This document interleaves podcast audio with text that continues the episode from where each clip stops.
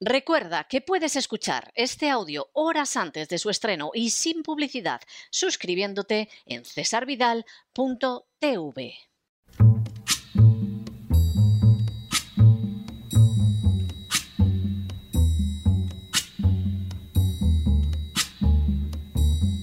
La voz con César Vidal, desde el exilio. When the night has come and the land is dark and the moon is the only light we'll see.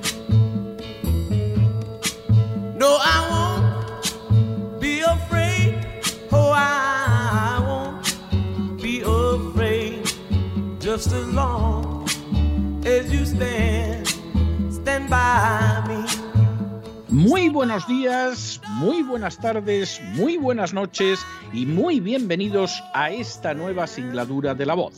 Soy César Vidal, hoy es el lunes 31 de enero de 2022 y me dirijo a los hispanoparlantes de ambos hemisferios, a los situados a uno y otro lado del Atlántico y como siempre lo hago desde el exilio.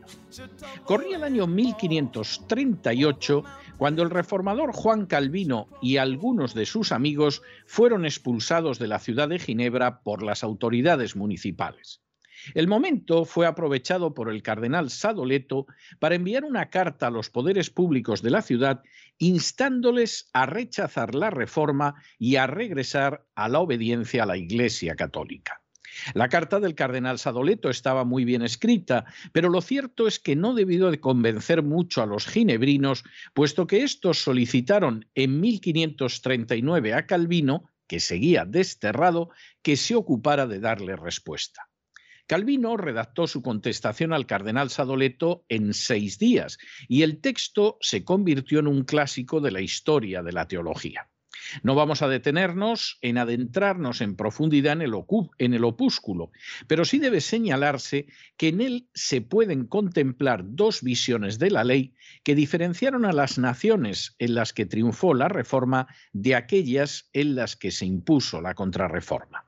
El dilema que se planteaba era si el criterio que debía marcar la conducta de una nación consistía en someterse a la ley o, por el contrario, a la institución que establecía sin control superior lo que dice una ley a la que hay que someterse.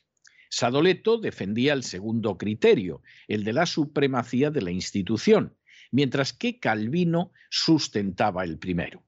Para Calvino era obvio que la ley, en este caso la Biblia, puesto que se hablaba de cuestiones teológicas, tenía primacía, y por lo tanto, si una persona o institución, incluido el Papa, se apartaba de ella, perdía toda legitimidad. El cardenal Sadoleto, por el contrario, defendía que era la institución la que decidía cómo se aplicaba esa ley y que apartarse de la obediencia a la institución era una falta extraordinariamente grave. La reforma optó por la primera visión. La ley está por encima de las instituciones por muy altas que se encuentren. Es decir, abogó por la supremacía de la ley. Por el contrario, en las naciones como España, donde se afianzó la contrarreforma, se mantuvo un principio diferente, el que establecía no sólo que no eran iguales todos los súbditos de una nación ante la ley, sino que además, por añadidura, existían sectores sociales a los que la ley no aplicaba. Se creaba así, o más bien se fortalecía, una cultura de la excepción legal justificada. De hecho, habría que esperar a finales del siglo XVIII y al estallido de la Revolución Francesa para que principios como el de la supremacía de la ley o el de la igualdad ante la ley comenzaran a abrirse camino y aún entonces con inmensa dificultad en el seno de las naciones católicas. Por cierto, las autoridades de Ginebra quedaron totalmente convencidas por los argumentos de Calvino y le invitaron a regresar a la ciudad como efectivamente hizo el reformador. En las últimas horas hemos tenido nuevas noticias sobre una gravísima amenaza que se cierne sobre las libertades en España. Sin ánimo de ser exhaustivos, los hechos son los siguientes. Primero, La llegada al poder de Mariano Rajoy vino acompañada de un expolio colosal de los bienes de los españoles y de avances sobrecogedores en el terreno del control social. Entre esos avances se encontró la aprobación de la denominada Estrategia de Seguridad Nacional en 2011. Segundo, el gobierno de Rajoy todavía daría más vuelcas de tuerca a ese control social en 2013, 2015 y 2017. Visto a distancia, este proceso resulta claramente sobrecogedor, aunque apenas fue advertido por los ciudadanos ni denunciado por los medios de comunicación. Tercero, ya la ley impulsada por Rajoy fue criticada en, 2017 por el Consejo de Estado porque no definía con claridad el sistema de contribución de recursos a la seguridad nacional y lo dejaba para ser desarrollado en un texto legal posterior.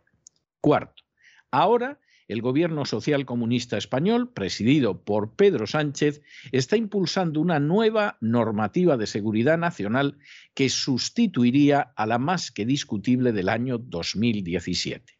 Quinto, como una de las justificaciones para este nuevo texto legal se hace referencia al coronavirus, así como al deseo de lograr una España más segura y resiliente. Sexto, así el texto establece que los ciudadanos que tienen el deber de colaborar personal y materialmente en la situación de interés para la seguridad nacional, que tienen la obligación, si son mayores de edad, de hacer prestaciones personales y que las autoridades podrán requisar todo tipo de bienes, intervenirlos o incluso suspender actividades. En otras palabras, derechos tan importantes como los relativos a las libertades personales o a la propiedad privada pueden quedar totalmente anulados por el gobierno. Séptimo, igualmente, esta ley establece la adscripción de los ciudadanos y las personas jurídicas al deber de colaborar personal y materialmente en la situación de interés para la seguridad nacional en caso de requerimiento de la autoridad competente, siguiendo las directrices del Consejo de Seguridad Nacional o de la autoridad funcional de acuerdo con lo establecido en el artículo 30.4 de la Constitución y en los términos de esta ley. Octavo, igualmente el texto señala que en los casos de situación de interés, cualquier persona a partir de la mayoría de edad estará obligada a la realización de las prestaciones personales que exijan las autoridades competentes, siguiendo las directrices del Consejo de Seguridad Nacional o de la autoridad funcional, sin derecho a indemnización por esta causa y al cumplimiento de las órdenes e instrucciones generales o particulares que aquellas establezcan. Noveno. Igualmente, el texto sostiene que cuando la naturaleza de la situación de interés para la seguridad nacional lo haga necesario, las autoridades competentes, siguiendo las directrices del Consejo de Seguridad Nacional o de la autoridad funcional, podrán proceder a la requisa temporal de todo tipo de bienes, así como a la intervención u ocupación transitoria de los que sean necesarios y, en su caso, a la suspensión de actividades. Décimo, igualmente el gobierno podrá asumir el control literalmente del conjunto de los recursos humanos, medios materiales, instalaciones y cualesquiera otros activos, bienes o derechos pertenecientes a las entidades integradas en el sector público, a las empresas privadas o a los particulares que puedan ser de utilidad para el cumplimiento de las funciones asignadas.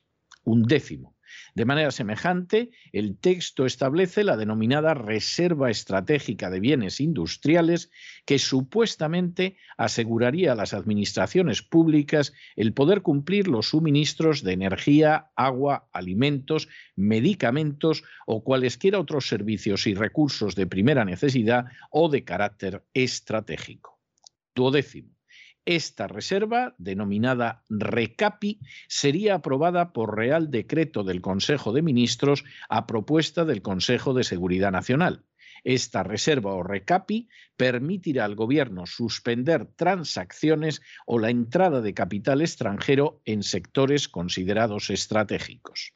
Décimo tercero, el texto establece también que los medios de comunicación ayudarán en la difusión de informaciones preventivas y operativas. En otras palabras, los medios pasan a someterse totalmente a las órdenes del gobierno y a difundir sus consignas, algo que ya se intentó en las anteriores normas impulsadas por el gobierno de Mariano Rajoy al referirse a informaciones supuestamente falsas y maliciosas que debían ser censuradas. Décimo cuarto. De manera bien significativa, el papel del Congreso en todo este tipo de acciones brilla por su ausencia, consagrándose una auténtica arbitrariedad que se entrega sin control al Ejecutivo. Décimo quinto. Por añadidura, las decisiones se formularán mediante un real decreto y no con un decreto ley. Décimo sexto. Aún más grave si cabe es que el texto elimina el control judicial sobre las acciones del gobierno. Décimo séptimo. Por añadidura, el texto es muy ambiguo a la hora de señalar la manera en que se llevaría a cabo la suspensión de derechos fundamentales y la forma en que los ciudadanos tendrían que realizar prestaciones personales. Décimo octavo. Se configura, por lo tanto, un marco en el que el presidente del Gobierno dispondría de un poder absoluto a través de Real Decreto y sin necesidad de pasar por el Parlamento para dictar una situación de interés para la seguridad nacional. Décimo noveno.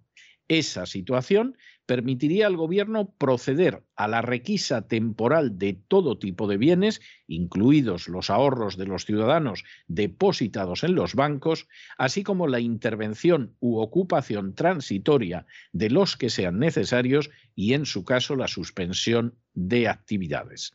Y vigésimo, además el texto no contempla la rendición de cuentas por parte del Gobierno ante el Parlamento, ya que las actuaciones acometidas no se verían sometidas a la ley de transparencia e información pública de buen gobierno.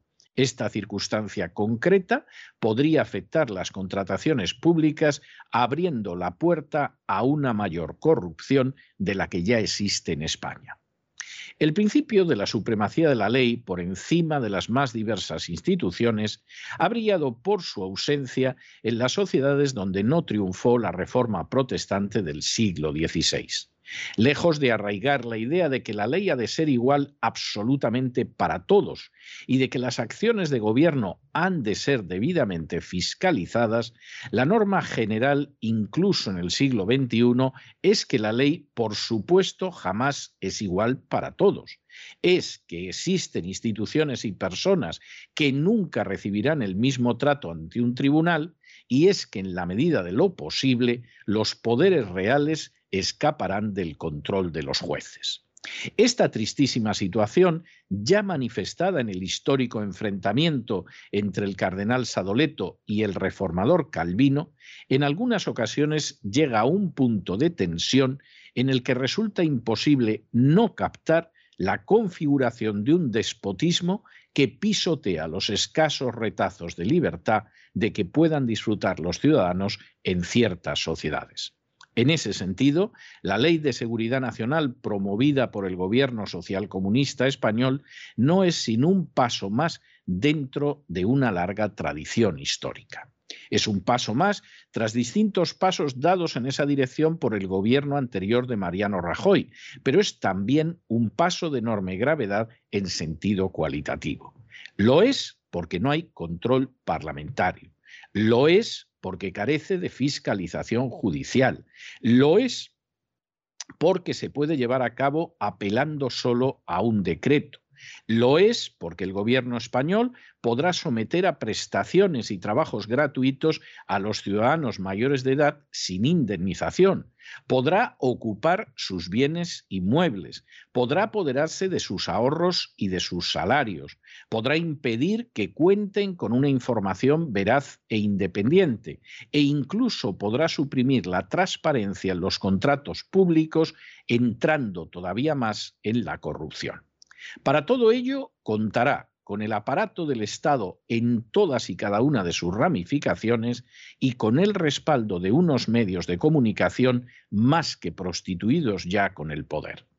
Estas medidas se pueden justificar aparentemente, entre otras razones, con una crisis similar a la del coronavirus, con una referencia a ciberataque o con una crisis económica.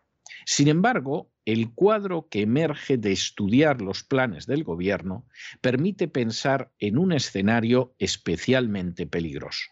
Por ejemplo, si España entra en suspensión de pagos como consecuencia de que el Banco Central Europeo no compra ya su deuda, la respuesta del gobierno español podría ser la imposición de una auténtica dictadura que intente alargar la vida del régimen a costa, eso sí, de los derechos de los ciudadanos.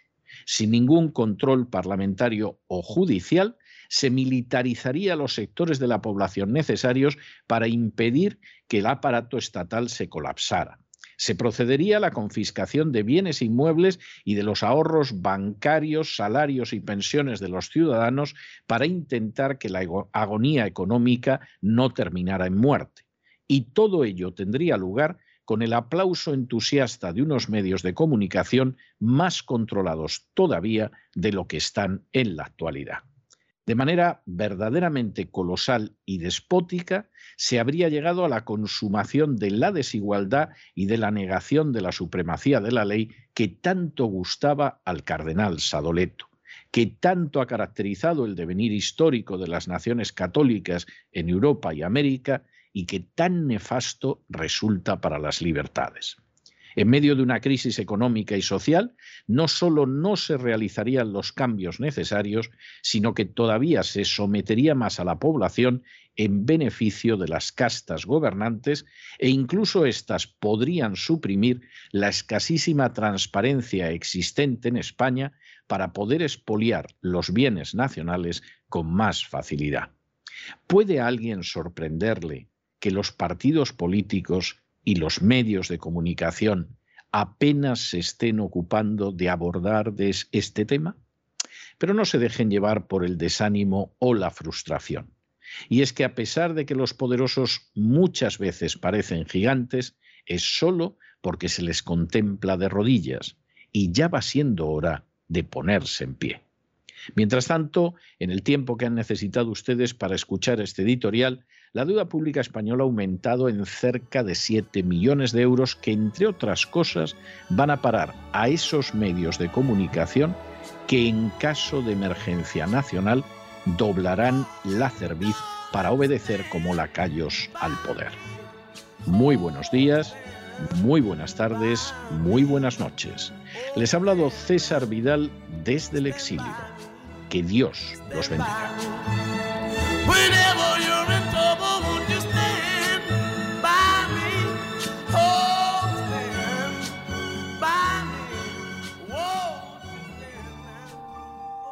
Esta sección está patrocinada por crowdfunding con el siguiente mensaje.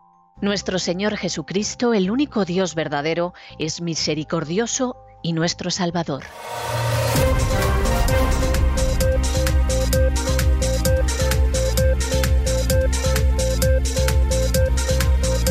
Las noticias del día. Estamos de regreso y estamos de regreso después de ese editorial que hemos dedicado a la nueva ley de seguridad nacional que está impulsando en estos momentos el gobierno social comunista en España. El contenido de esa ley es tan absolutamente sobrecogedor, tan inquietante y tan relevante que en realidad los partidos políticos del signo que fueran de izquierdas, de derechas, nacionalistas, los medios de comunicación tendrían que estar poniendo el grito en el cielo. Por parte de los partidos políticos hay un silencio casi total y absoluto. El Partido Socialista está convencido de que va a llegar a un pacto con el Partido Popular para aprobar esta ley y, por supuesto, los medios de comunicación callados como ramonetas. Algún medio ha publicado el contenido del proyecto de ley, algún medio ha dicho, hombre, sí, pero van a llegar a un acuerdo con el Partido Popular, pero el tema no se toca. ¿Y por qué no se toca? Porque el tema convierte al gobierno que esté en el poder en una dictadura. no va a estar sujeto a las acciones de los jueces, no va a estar sujeto al Parlamento y a lo único que va a estar sujeto es a su voluntad porque además va a legislar por decreto. Lo que va a legislar es tremendo. Primero, las libertades. Las libertades las puede suprimir prácticamente todas, incluida la de circulación, como durante la crisis del coronavirus. Y junto con ello, además, puede movilizar sin ningún tipo de indemnización a cualquier ciudadano mayor de edad. Por supuesto, el derecho de propiedad desaparece. El gobierno puede requisar, confiscar, apoderarse de cualquier inmueble, de cualquier bien mueble almacenado y no cabe la menor duda de los salarios, de las pensiones y de los ahorros que puedan tener en el banco los ciudadanos. Y como los ciudadanos desde la época de Montoro, nefasto gobierno de Rajoy, que fue el primero que empezó a sacar estas leyes de seguridad nacional, no nos imaginamos cómo pudimos aguantar tantos años sin una ley de seguridad nacional, pero Rajoy empezó con ellas y ahora viene el rizar el rizo. Evidentemente, junto con todo esto está la supresión de las libertades, la posible confiscación y el cómo nos situamos de tal manera que si hay un corralito porque España de pronto suspende pagos, no se mueve nadie Incluso para terminar de cerrar el círculo, los medios de comunicación van a transmitir lo que nosotros digamos y no va a haber opiniones críticas acerca de nada. Esto es algo que el tío Adolf hubiera saludado con una sonrisa de satisfacción que le hubiera desbordado el bigote. ¿Por qué calla todo el mundo? Hombre, los medios de comunicación porque es un conjunto inacabable de furcias mediáticas. Están vendidos a la publicidad institucional desde hace muchos años. Los partidos políticos, hombre, pues en algún momento a lo mejor algún partido dice algo, por eso de que te encuentres con que, oye, a ver si van a aprovechar esto para colocarnos en una situación incómoda.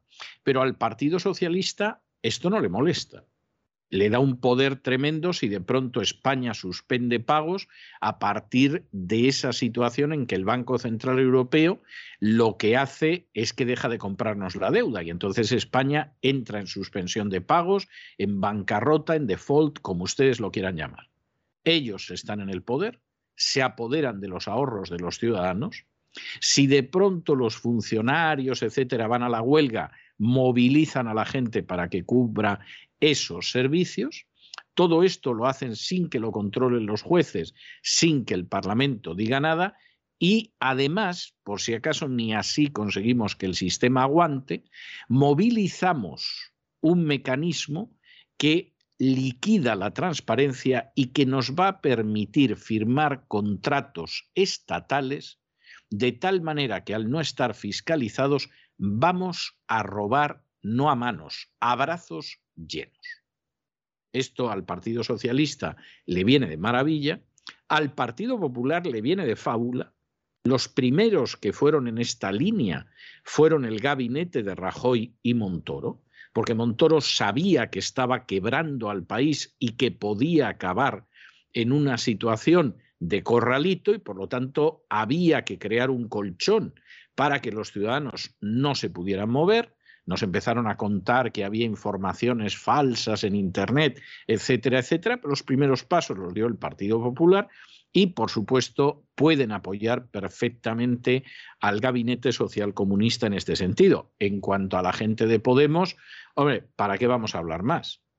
les dan la dictadura servida, o sea, es algo que verdaderamente les vendría de maravilla. De manera que aquí la reacción de los partidos no se ve. Uno esperaría que Vox estuviera ya poniendo el grito en el cielo. Como últimamente están arreglando la situación en Europa del Este, pues no parece que esto les preocupe mucho, pero es enormemente importante. Esa ley de seguridad nacional, si se convierte en una ley vigente, es el camino directo para ir a la dictadura. Y alguno dirá, está usted exagerando, que estoy exagerando.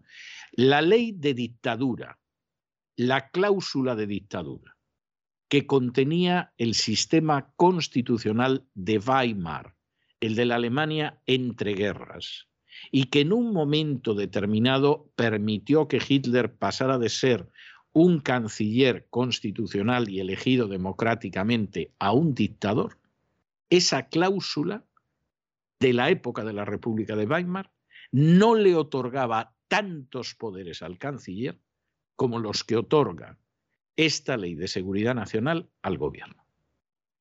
De manera que, en fin, háganse ustedes a la idea lo que pueda venir. Resumido este editorial, entramos en nuestro boletín, pero antes de entrar en nuestro boletín, queremos recordarles que a partir de hoy, los suscriptores de www.cesarvidal.tv pueden ver de manera gratuita y exclusiva el documental Hechos Probados, dirigido por Alejo Moreno. Durante un mes, cesarvidal.tv ha comprado los derechos de emisión de este documental que ninguna televisión ni plataforma en España se ha atrevido a emitir. Subrayemos esto para cesarvidal.tv, que es una plataforma modesta, implica un enorme sacrificio el alquilar, el poder eh, comprar los derechos de emisión durante todo este mes, pero lo hemos hecho porque pensamos que es un deber ciudadano que ustedes vean este documental, Hechos Probados, de Alejo Moreno. Es absolutamente indispensable que lo puedan ver. Y ahí asumimos un coste que efectivamente las cadenas de televisión en España no están dispuestas, ni las plataformas están dispuestas porque están en llevarse bien con el poder, no en contarles a ustedes la realidad. Ese documental responde a muchas cuestiones. Por ejemplo, ¿sabían ustedes que los inspectores de Hacienda de la agencia tributaria cobran un bonus en función de aquello que dicen que sus víctimas deben? ¿Sabían ustedes que, por ejemplo, las actas que levantan los inspectores de la agencia tributaria se consideran verdad, aunque estén llenas de mentiras y falsedades y sean contrarias a la ley? Que eso luego se suele demostrar en los tribunales. ¿Sabía usted que estas y otras conductas han causado la ruina de miles y miles de ciudadanos españoles? ¿Sabían ustedes que la agencia tributaria pierde la mayoría de los casos que llegan a los tribunales, porque la manera en que actúa es absolutamente ilegal. ¿Y sabían ustedes que hoy más que nunca es urgente conocer estas formas de opresión, de expolio, de saqueo, de latrocinio sistemático que lleva a cabo la agencia tributaria?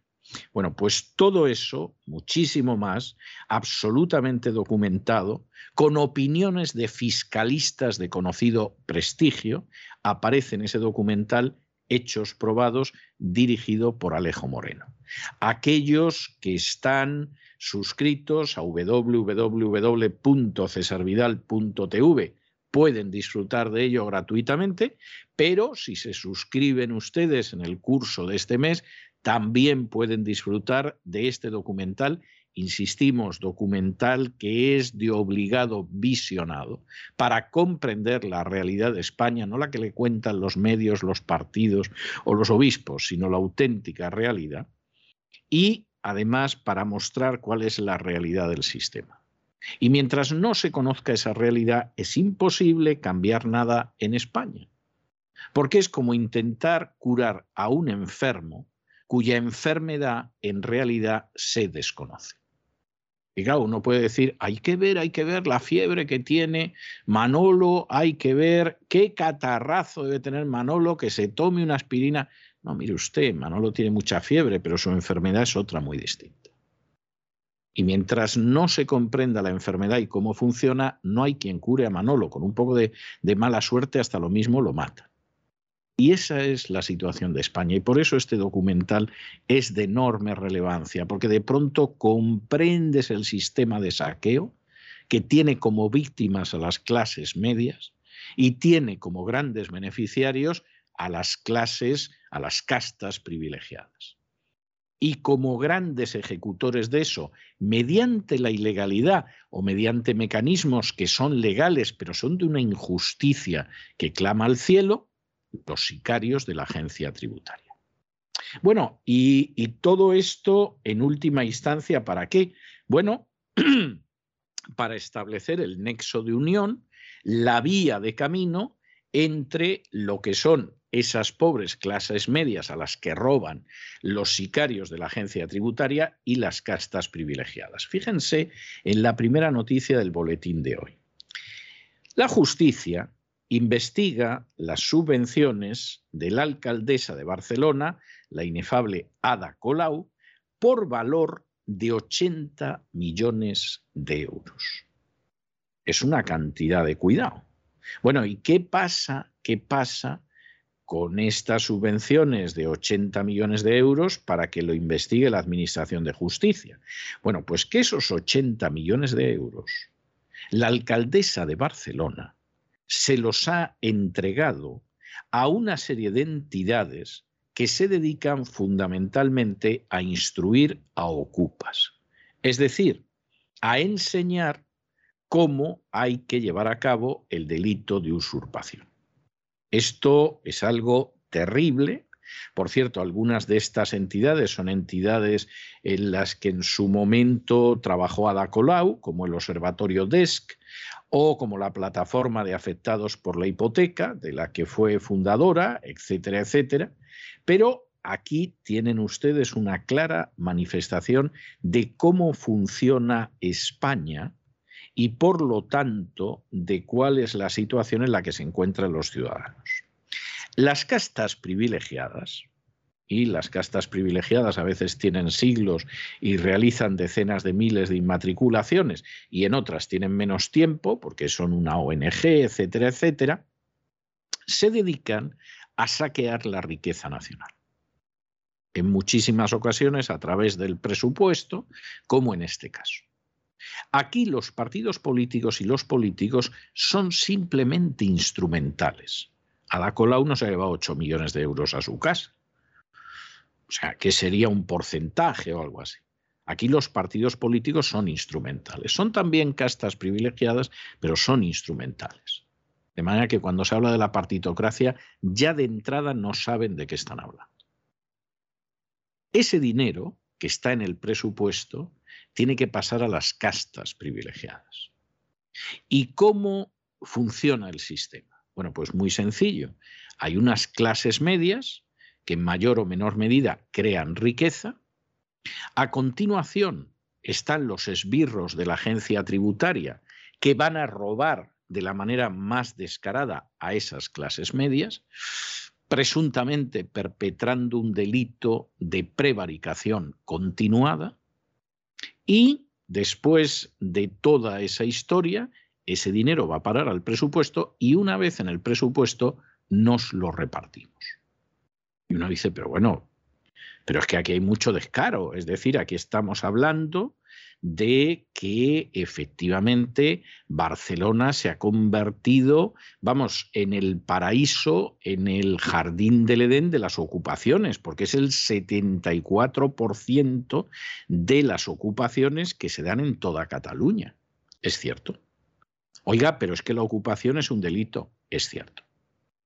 Pero tal y como funciona el sistema, eso no importa, porque luego como en todos los sistemas del antiguo régimen, que en otros países la idea de la supremacía de la ley, de la igualdad ante la ley, aparece con la reforma del siglo XVI, pero en otros países, por ejemplo, en todos los países del área de la contrarreforma, hasta la Revolución Francesa no lo impulsa nadie, y de una manera terrible, porque las resistencias son feroces, bueno, pues en medio de, esa situación, evidentemente eh, intentar implantar la igualdad ante la ley no ha funcionado en muchísimos casos. No cabe la menor duda de que Ada Colau no está en un tribunal a la altura de cualquiera de los ciudadanos, como no lo está la Iglesia Católica, como no lo está un sindicato, como no lo está un político, etcétera, etcétera. Y evidentemente esto muestra mucho de cómo funciona el sistema. Y así va. Y así va. Y así vamos hacia una ley de seguridad nacional donde ya los esclavos no se van a poder mover, les vamos a quitar todo y además los vamos a movilizar si consideramos que es conveniente y sin indemnización. Porque a fin de cuentas, cuando se producen las ocupaciones tampoco hay igualdad ante la ley. Los ocupas se ven protegidos, a veces institucionalmente, por políticos como Ada Colau, y los legítimos propietarios de esa propiedad no tienen ninguna protección, ni de la policía, ni de los jueces, ni de los políticos, ni de los medios de comunicación. En fin, examinamos estas y otras cuestiones de relevancia con la ayuda inestimable de María Jesús Alfaya. María Jesús, muy buenas noches. Muy buenas noches, César. Muy buenas noches a los oyentes de la voz. Queremos recordarles que a partir de hoy los suscriptores de la plataforma www.cesarvidal.tv pueden ver de manera exclusiva y gratuita el documental Hechos Probados, dirigido por Alejo Moreno. Durante un mes, César Vidal TV ha comprado los derechos de emisión de este documental imprescindible para que conozcan ustedes el mundo en el que viven, un documental que responde a preguntas como estas. ¿Sabía usted que las actas de los inspectores de la agencia tributaria se consideran verdad aunque resulten falsas y contrarias a la ley? ¿Sabía usted que la agencia tributaria pierde la mayoría de los casos que llegan a los tribunales? Todo esto y muchísimo más podrán verlo y conocerlo en el documental Hechos Probados, dirigido por Alejo Moreno, suscribiéndose en el canal www.cesarvidal.tv. A partir de hoy, a partir de hoy, puede disfrutar de este fantástico documental. Y continuamos con la información de España, donde el juzgado de instrucción número 21 de Barcelona está investigando si las subvenciones entregadas por el Ayuntamiento de Barcelona a entidades afines al partido de Ada Colau, Barcelona en Comú, se usaron para asesorar sobre cómo ocupar viviendas. Es decir, investigan si desde el Ayuntamiento de Barcelona, con dinero público de todos los ciudadanos, se fomentó la comisión del delito de usurpación. El equipo que dirige Ada Colau ha entregado durante ocho años, desde el año 2014 hasta el año pasado, 80 millones de euros a estas entidades. Les nombramos algunas de ellas. La plataforma de afectados por la hipoteca. Recuerden que es la plataforma que creó Ada Colau y era una de las activistas el Observatorio DESC, Derechos Económicos, Sociales y Culturales, las siglas DESC, en el que también trabajó la alcaldesa, pues también tiene subvenciones. Ingenieros sin Fronteras también tiene subvenciones. O, por ejemplo, la Alianza contra la Pobreza Energética. Estas son algunas desde un montón de entidades del mismo corte. La querella fue presentada por la Asociación para la Transparencia y la Calidad Democrática presentada hace un mes y, como ven, admitida a trámite. La demanda considera que se pudieron malversar unos 80 millones de euros en estas subvenciones y que en algunas asociaciones este dinero suponía pagar la estructura organizativa, los sueldos de los trabajadores y presuntamente generar una contratación continuada entre estos años, el 14 y el 2022. Ya ven, trabajo asegurado.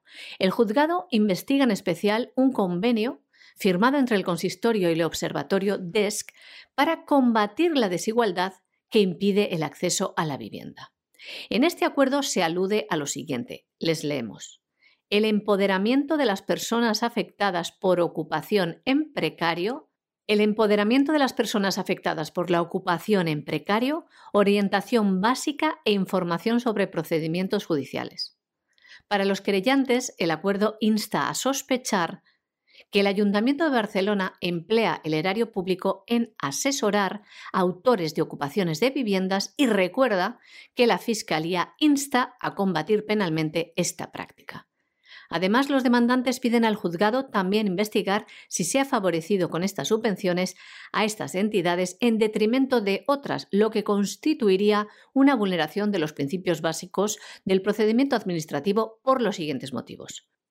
Uno, por tener el convenio carácter de habitualidad y, recurrencia, dos, por no constar memoria justificativa de la excepcionalidad de la subvención y tres, por haber concedido ayudas y subvenciones de forma directa por órgano manifiestamente incompetente y presuntamente ni existir control sobre los condicionantes de cumplimiento ni de la finalidad y acreditación del dinero. Además, los creyentes dudan del interés público de estas ayudas y se refieren también a otros acuerdos firmados por el Ayuntamiento de Barcelona y concretamente también por este Observatorio DESC, que dicen entrega dinero para actividades relacionadas, por ejemplo, con la vulneración de derechos humanos en Jerusalén o proyectos de cooperación en Perú o Mozambique. Dinero de los españoles que se va fuera de España. Colau, por esto, por esta imputación, deberá declarar a principios de marzo para explicar con detalle el destino de este dinero público. Esta noticia que les contamos no nos pilla por sorpresa y las acusaciones tienen muchos sentidos y además tenemos en cuenta una noticia que les contamos hace años, precisamente en este espacio informativo de la voz, que era la siguiente. Unos ciudadanos catalanes se encontraban en precario, fueron a pedir ayuda a los servicios sociales, iban a quedar sin casa. Y grabaron el audio de cómo la trabajadora social, la solución que les daba era la de delinquir, es decir, aprovechar, ocupar una vivienda, incluso les explicaba cómo evitar a la policía y qué momento era el mejor para ocuparlo y de qué modo. Esto se hacía desde el Ayuntamiento de Barcelona. En definitiva, en lugar de proporcionarles una solución con el dinero de todos los ciudadanos, dinero público, alentaba a esa pareja a que la solución se la diera un ciudadano particular o un banco, ocupando viviendas en propiedad de estos. En definitiva, promoviendo, repetimos, el delito de usurpación. Estas ya ven eran las directrices de esta alcaldesa comunista radical, así que a ver cómo explica los jueces que no tuvo nada que ver en la entrega de dinero público precisamente entidades que fomentan y que tapan este delito. Y les damos más datos que también añaden más fuerza a esta querella presentada por la Asociación para la Transparencia y la Calidad Democrática. Datos del Ministerio del Interior, correspondientes al año pasado. Cataluña encabeza de las comunidades autónomas con más ocupaciones, un 42% del total nacional. 5.689 viviendas ocupadas, 5.689 ocupaciones, un dato que cuadriplica al de la Comunidad de Madrid, en el que se han dado 1.282 casos de usurpaciones de vivienda. Además, hay que decir que las ocupaciones en Cataluña han aumentado un 9% durante el último año. Y en Barcelona se produce el 74% de las ocupaciones de vivienda de la totalidad de la comunidad autónoma catalana. De enero a septiembre hay registradas 4.229 ocupaciones, entre enero y septiembre del año 2021. Y como ven, en ascenso, llegando a finales de año, cerca de las 5.700 viviendas quitadas a sus legítimos propietarios, a quien nadie defiende, que están desamparados por la justicia, por los políticos, por la ley. Bueno, bueno, y hay gente que debería retirarse y saber retirarse. ¿no? No, no, no, no tiene ningún sentido que encima que te retiras lo hagas de manera salvaje. El, obispo, el obispo de Palencia, que es Monseñor Manuel Herrero Fernández, que es un señor de origen cántabro y que fue además creado obispo de Palencia el 18 de junio del 2016, el pasado 3 de enero le presentaba al Papa Francisco su renuncia al ministerio episcopal. Cumplía 75 años. No necesariamente el Papa tiene que anunciar esta renuncia, pero se supone que a partir de los 75 años lo elegante es dejar el cargo episcopal a disposición del Papa. Con eso de que se va, o que por lo menos anuncia que se va, y luego ya veremos lo que hace el Papa Francisco, pues a Monseñor Manuel Herrero Fernández eh, le, se dedican a entrevistarle distintos medios, sobre todo de la zona de Castilla-León, Palencia, etcétera, etcétera. Y en vez de ser prudente en lo que dice, que es algo de agradecer en una persona, sea obispo o no, pues claro, primero de entrada, cuando le preguntan por los abusos sexuales cometidos por miembros del clero católico, pues dice que hay que investigar los abusos en toda la sociedad y no solo en la iglesia, eh, cosa que es correcta. Eh, lo que pasa que sería al revés. Hay que investigar los, los abusos en toda la sociedad, incluidos los de la iglesia católica, porque realmente lo que hemos vivido durante muchísimo tiempo es que había una investigación más o menos aceptable de los abusos sexuales que perpetraban los individuos y los de la Iglesia Católica, si no llega a ser, porque en otros países como Estados Unidos, donde han quedado desarboladas diócesis enteras por esos abusos, se ponen a denunciarlo, en España no había dicho nadie absolutamente ninguno. Pero claro, ya donde el obispo eh, verdaderamente raya la gloria dentro de esa obediencia absolutamente cerrada al Papa Francisco, es cuando preguntándole por las personas que no se quieren vacunar, rebuzna lo siguiente. Rebuzna, si han oído ustedes bien. A los antivacunas les diría que el quinto mandamiento es no matar. O sea, los que no se quieren vacunar son responsables de matar al prójimo y quebrantar el quinto mandamiento. Este es de la tesis de que son también asesinos. Menos mal que no los ha llamado también cucarachas, bebelejía y ratas y no ha pedido su exterminio. Pero desde luego la cosa es gorda. Ahora, vamos a ver, no es que nos vayamos aquí a poner a discutir entre las declaraciones del obispo de Palencia y enfrente, por ejemplo, las declaraciones de Luc Montagné, premio Nobel de Medicina, que va afirmando por ahí que son los no vacunados los que van a salvar a la humanidad. Tampoco se trata de esto.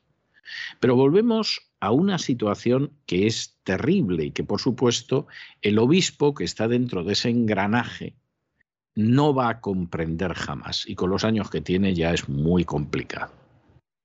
Y es que por encima de la jerarquía y por encima de determinadas órdenes y por encima de pertenecer a una organización está la integridad, está la decencia y está el hecho de contemplar las cosas como son. El obispo, lamentablemente, también tiene un pequeño Eichmann en su interior. Ha bastado que saliera el Papa y dijera aquí se vacuna a todo el mundo y vacunarse es un acto de amor y demás pavadas del Papa Francisco y por supuesto no ha habido ningún obispo que pensara, razonara y sobre todo se preocupara del bien de sus fieles, de sus ovejas. No, obedecen la consigna que viene de arriba y obedecen órdenes. Y para forzar más la cosa, porque claro, eso de ponerse a discutir de igual a igual, no lo sueñen ustedes, evidentemente no existe esa igualdad ante la ley y jamás la van a tolerar ni a consentir, pues en medio de toda esa situación, pues los antivacunas son unos homicidas. A los antivacunas hay que recordarles que hay un quinto mandamiento que es no matar. El mensaje del obispo es un disparate que el coronavirus lo transmiten los que no se han vacunado. Ya sabemos que es exactamente todo lo contrario. Que el coronavirus, precisamente, quien lo transmite de manera masiva son los vacunados a día de hoy. Y sabemos que donde se disparan las cifras de coronavirus y de muertes es precisamente en las naciones donde hay más vacunados. Esto ya está más que tabula. El obispo no tiene por qué saber eso. ¿eh? Podría dedicarse a sus tareas pastorales y no meterse en camisa de once varas que diría un castizo. Pero es que el obispo tiene que obedecer a su jefe. Y su jefe es un personaje muy importante dentro de la agenda globalista. Y está con el mal, como ha tenido antecesores que estuvieron con Hitler o con Mussolini o con quien se terciara. Y en este sentido, el caso del obispo pues, pues es lamentable. Qué bien hubiera quedado el obispo callándose o diciendo yo me dedico a mis tareas pastorales o les voy a hablar de Jesús, no sé, cualquiera de estas cosas. No, señor. Tiene que quedar claro que dentro de la jerarquía aquí todos obedecemos órdenes, como Eichmann, que tenemos el mismo criterio de independencia personal que tenía Eichmann y que además pensamos que efectivamente, puesto que se obedece órdenes, no hay nada mejor. Y por si hay alguna duda, por si hay alguna duda, además esos que no se vacunan están infringiendo el quinto mandamiento, que es el no matarás. Eichmann no llegó a tanto afirmaba que obedecía órdenes, pero sostuvo que los judíos no, tampoco le caían mal ni bien. Él, si en vez de en relación con los judíos le hubieran dado órdenes en relación con otro grupo, pues lo hubiera hecho igual, etc. El obispo va más allá. No solo obedece órdenes, sino que además hay unos homicidas que quebrantan una ley divina y que son los que no se vacunan. Y el que no se lo quiera creer, que reviente.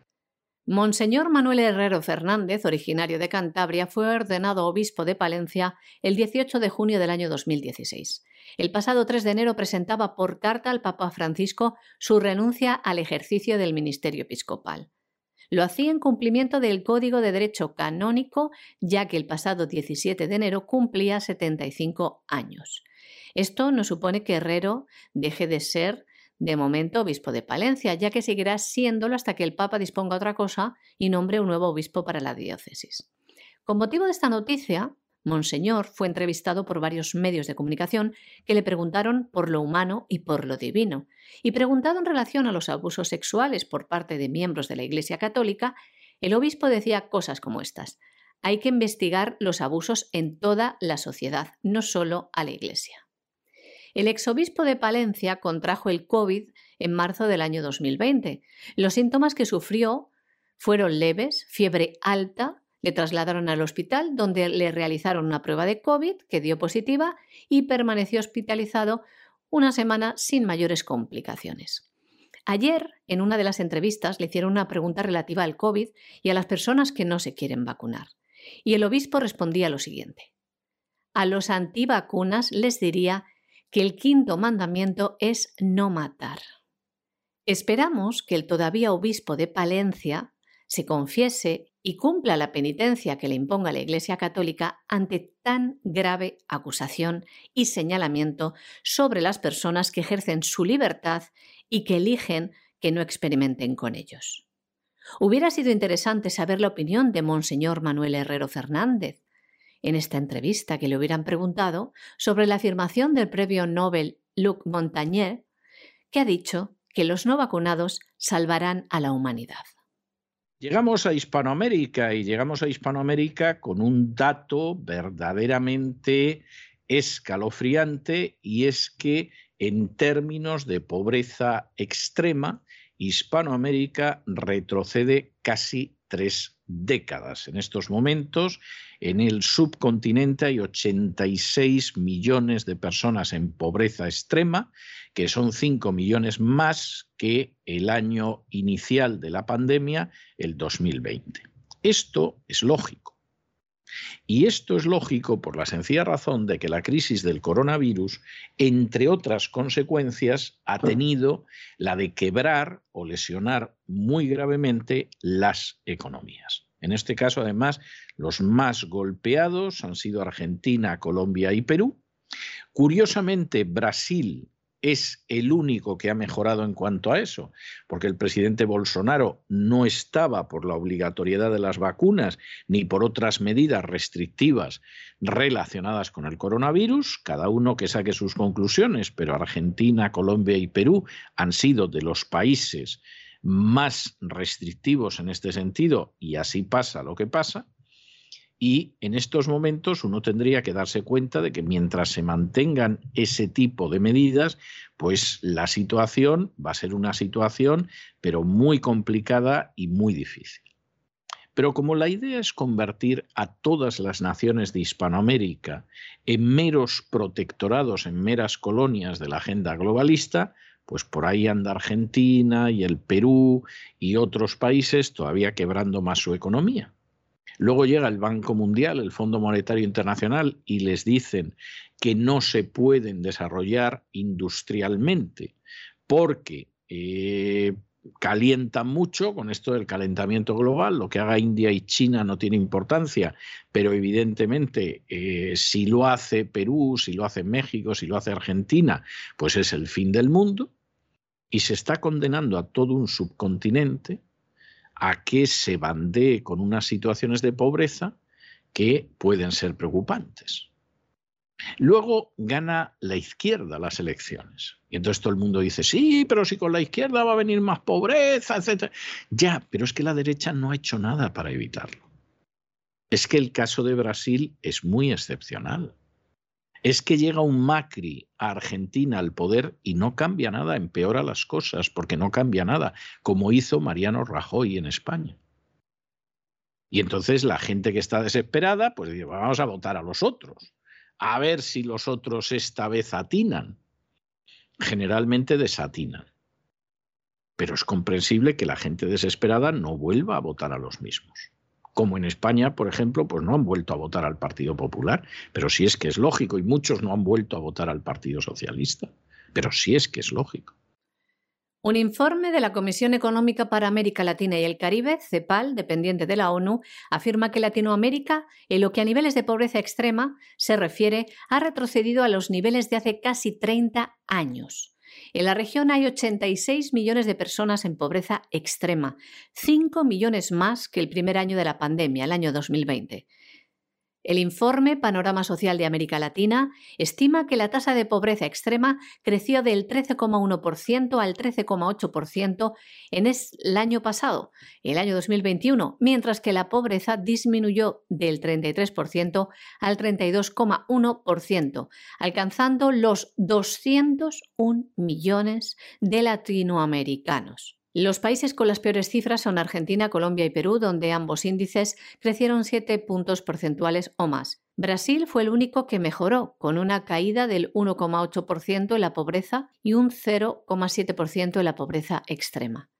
Entre medias está Chile, Costa Rica, Ecuador y Paraguay, con aumentos de la pobreza entre 3 y 5 puntos. Bolivia, México y República Dominicana con un crecimiento de menos de 2 puntos porcentuales y El Salvador donde prácticamente no varió. Este documento sostiene que la desigualdad aumentó entre el año 2019 y 2020, quebrando una tendencia decreciente que venía observándose desde el año 2002 y que en la década del año 2010 había ido perdiendo ritmo en forma progresiva. El coeficiente de Gini, utilizado internacionalmente para medir la distribución del ingreso, creció en 0,7 puntos porcentuales para el promedio regional debido a las repercusiones de la pandemia según dice este informe. Las mayores alzas de la desigualdad tuvieron lugar en Perú, Chile, El Salvador, Bolivia y Colombia. Por su parte, República Dominicana, Brasil, Paraguay, México y Costa Rica mejoraron en la distribución de la riqueza. Y las ayudas sociales disminuyeron a más de 89.000 millones de dólares. Y Venezuela y Honduras recuperan las plenas relaciones diplomáticas tras una ruptura de más de dos años. Ustedes saben que las relaciones diplomáticas entre Venezuela y Honduras se vieron resentidas cuando en el año 2009 se produjo un golpe de Estado que algunos presentaron como un golpe contra Manuel Zelaya y otros presentaron como un golpe para evitar un golpe de Manuel Zelaya, la cosa varía, y eh, en ese momento el gobierno de Honduras dijo que no iba a recibir a representantes diplomáticos de Venezuela y que además reconocía a Juan Guaidó pero bueno, esto dura lo que dura. Y nosotros ya les advertimos desde el primer día, para gran escándalo y cólera de muchos, que lo de Guaidó no iba a caminar en la dirección correcta. A la vista está. Y con el paso del tiempo, pues esa conclusión, que ahora a ver quién se atreve a negarla, salvo que Guaidó los haya nombrado funcionarios, embajadores, etcétera, etcétera, prácticamente la sostiene todo el mundo. Y en medio de toda esta situación, Guaidó cada vez es reconocido por menos países, ahora mismo debe ser en torno a, una decena y media de países los que reconocen a Guaidó y no con mucho entusiasmo. Y por el contrario, pues el gobierno de Venezuela está aguantando, entre otras cosas, porque está vendiendo en almoneda las riquezas nacionales a grandes potencias democráticas, empezando por los Estados Unidos de América y luego siguiendo por los países de la Unión Europea. Claro, con eso mantienes el ejército, con eso mantienes la policía, etcétera, etcétera, etcétera. Y en un momento determinado, pues hasta Honduras dice, pero bueno, ¿por qué no vamos a mantener relaciones diplomáticas con Maduro? Tontos seríamos. Y Maduro está viendo que va a haber unas elecciones presidenciales a no mucho tardar y que sigue en el poder, ¿eh? que sigue en el poder. El ministro de Exteriores de Venezuela anunciaba el pasado viernes que las relaciones entre Venezuela y Honduras se han restablecido después de una ruptura de más de dos años. Estas relaciones se vieron afectadas tras el golpe de Estado contra el presidente hondureño Manuel Zelaya en el año 2009 y tras ello Roberto Micheletti se mantuvo en el poder hasta la toma de posesión de Porfirio Lobo. Honduras dijo que no recibiría representantes diplomáticos de Venezuela después del reconocimiento de Juan Guaidó por parte del expresidente Juan Orlando Hernández en el año 2019. Desde entonces, las instalaciones pertenecientes a la Embajada de Venezuela en Tegucigalpa estaban en manos de los representantes de Guaidó. En palabras del viceministro venezolano Rander Peña, vilmente ocupada por criminales quienes en tres años la desmantelaron y ahora ha sido rescatada. Nos vamos a la información internacional y nos vamos a la información internacional comenzando con Canadá, comenzando con Canadá porque el éxito de la caravana de la libertad protagonizada por los camioneros es verdaderamente espectacular. Hacía muchísimo tiempo que no se veía un movimiento de carácter popular que tuviera tanta fuerza esas decenas de miles de camiones yendo hacia Ottawa, la capital del Canadá, la sede del gobierno, esas personas que a lo largo del camino los saludaban, esa foto emocionante de una niña con un letrerito en el que dice los camiones vienen a salvarnos y no sabe la niña hasta qué punto eso es verdad. Y además, gente como los camioneros, que por supuesto ha captado ya era hora que Trudeau es una amenaza para las libertades. Por supuesto, la crisis del coronavirus lo ha dejado de manifiesto con mucha más claridad, pero Trudeau es una verdadera amenaza para las libertades. Es un personaje totalmente empapado de la Agenda 2030, de la Agenda liberticida de carácter globalista y por supuesto es un personaje que es una amenaza para el pueblo del Canadá y para todo el que se ponga cerca. Y los que se han movilizado, los camioneros. Y cuando los camioneros llegaron a Ottawa, no solo es que la gente los había ido aplaudiendo, ayudando y dándoles comida a lo largo del camino, es que las iglesias de Ottawa, mayoritariamente iglesias protestantes, la Iglesia Católica es la tercera confesión religiosa en, en Ottawa, empezaron a abrir sus iglesias, los locales de las iglesias, para que los camioneros pudieran descansar y dormir esa noche porque los canadienses tienen muy claro que aquí hay una lucha por la libertad y que Trudeau es la cabeza del movimiento liberticida de la agenda globalista. Cierta confesión religiosa, cuya cabeza visible está por la agenda globalista, parece que no ha abierto muchas puertas de parroquias en el Canadá, pero la situación era esta. Y cuando uno ve a un camionero que efectivamente le dice a sus gobernantes, oiga, que nosotros no estamos para hacer lo que ustedes quieren, que son ustedes los que tienen que hacer lo que quiere el pueblo, está señalando la esencia de la democracia, que es algo que muchos países, por pura herencia cultural, no tienen la más mínima idea, aunque haya elecciones cada cuatro años. Claro, por supuesto, las fuerzas globalistas en Canadá están aterrorizadas. Primero empezaron diciendo que era la extrema izquierda. Bueno, primero empezaron diciendo que eran americanos. Estos no son ni canadienses, son los americanos, que es una gente que vive al sur de la frontera. Esto es intolerable. Después empezaron a decir que eran neonazis y supremacistas blancos. Luego, que era la extrema derecha. En un momento determinado ya encontraron el culpable de siempre. Los rusos estaban dirigiendo esto. Los más de 50.000 camioneros, pues eso eran tropas que había desplazado Putin y las había metido en el Canadá, no sabemos cómo, y eran los que conducían los camiones y los que les daban comida y los que les abrían las puertas de las iglesias, todos agentes rusos.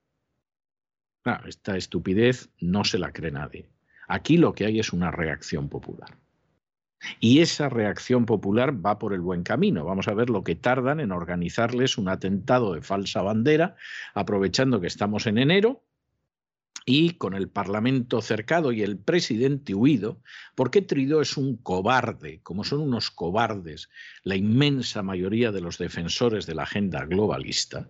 En el momento en el que vio que iban hacia Ottawa, de pronto ha descubierto que tiene el coronavirus y ha desaparecido lo cual no tiene mucha lógica, porque puede uno salir y decir, mire, tengo coronavirus, me voy a meter en la cama, en la residencia presidencial. No, no, ha desaparecido.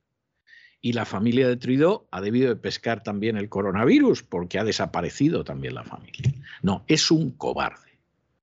Trudeau ha sido siempre un miserable, un globalista y un cobarde, como otros presidentes que hemos tenido muy cerca.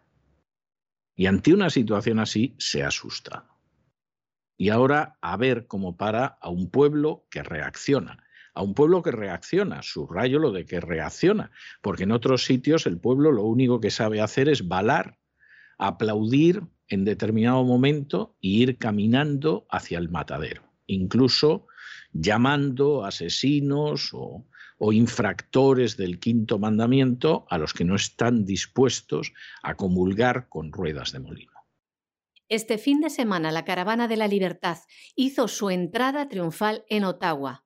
Una impresionante caravana de más de 50.000 camioneros y coches que se unían a la protesta. Llegaban frente al Parlamento de Ottawa para decirle a Trudeau que gobierna para el pueblo y no contra el pueblo, una reivindicación de derechos fundamentales como la libertad, la salud, la vida y la economía, una reivindicación contra los mandatos de vacunación y las restricciones que ponen como excusa.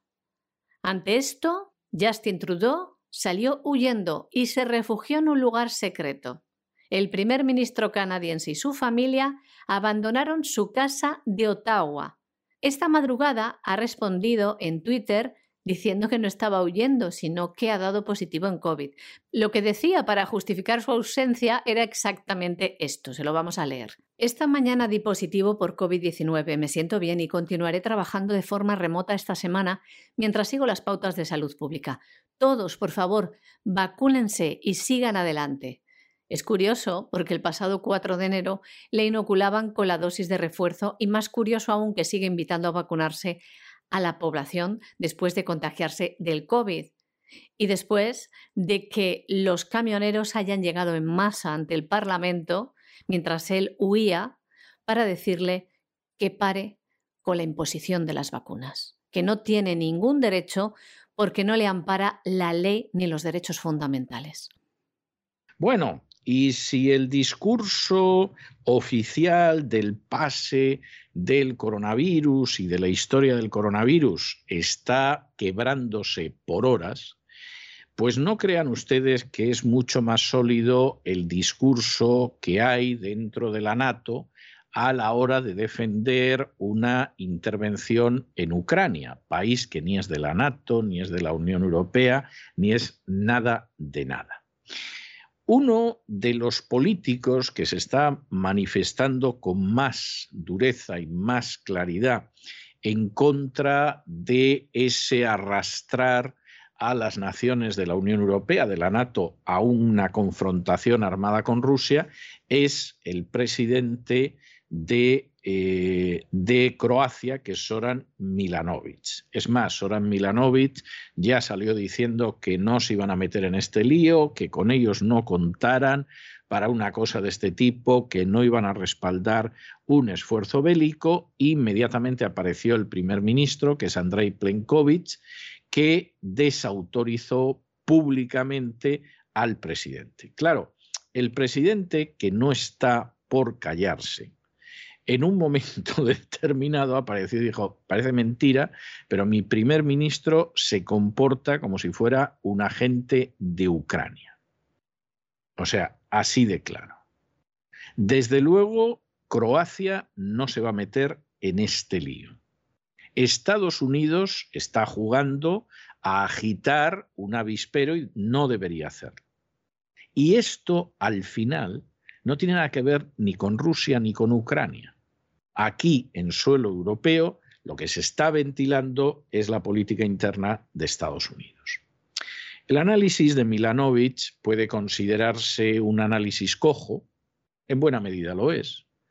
Puede considerarse un análisis incompleto, lo es, pero no cabe la menor duda de que está expresando lo que son los intereses nacionales. Mire usted, a Croacia no le interesa este conflicto.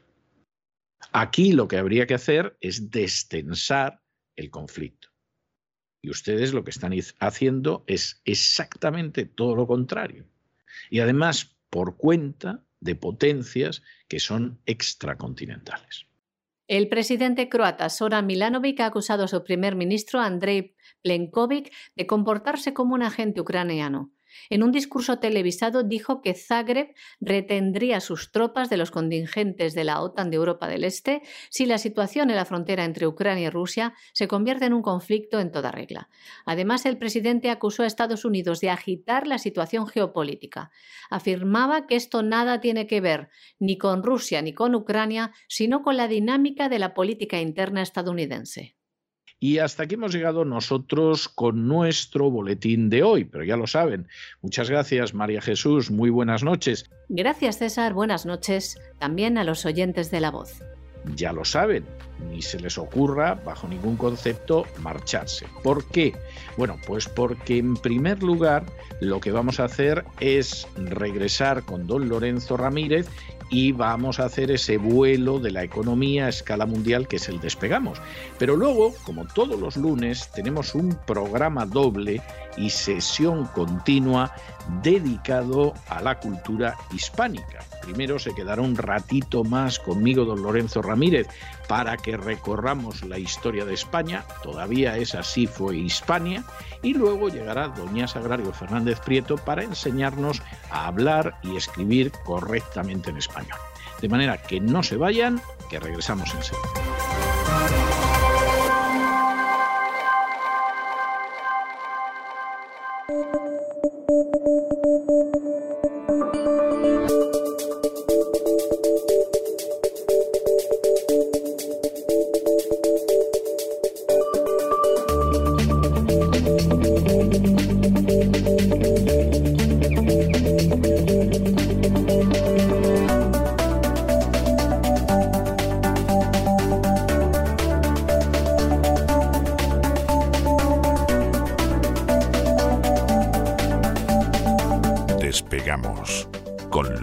Ramírez.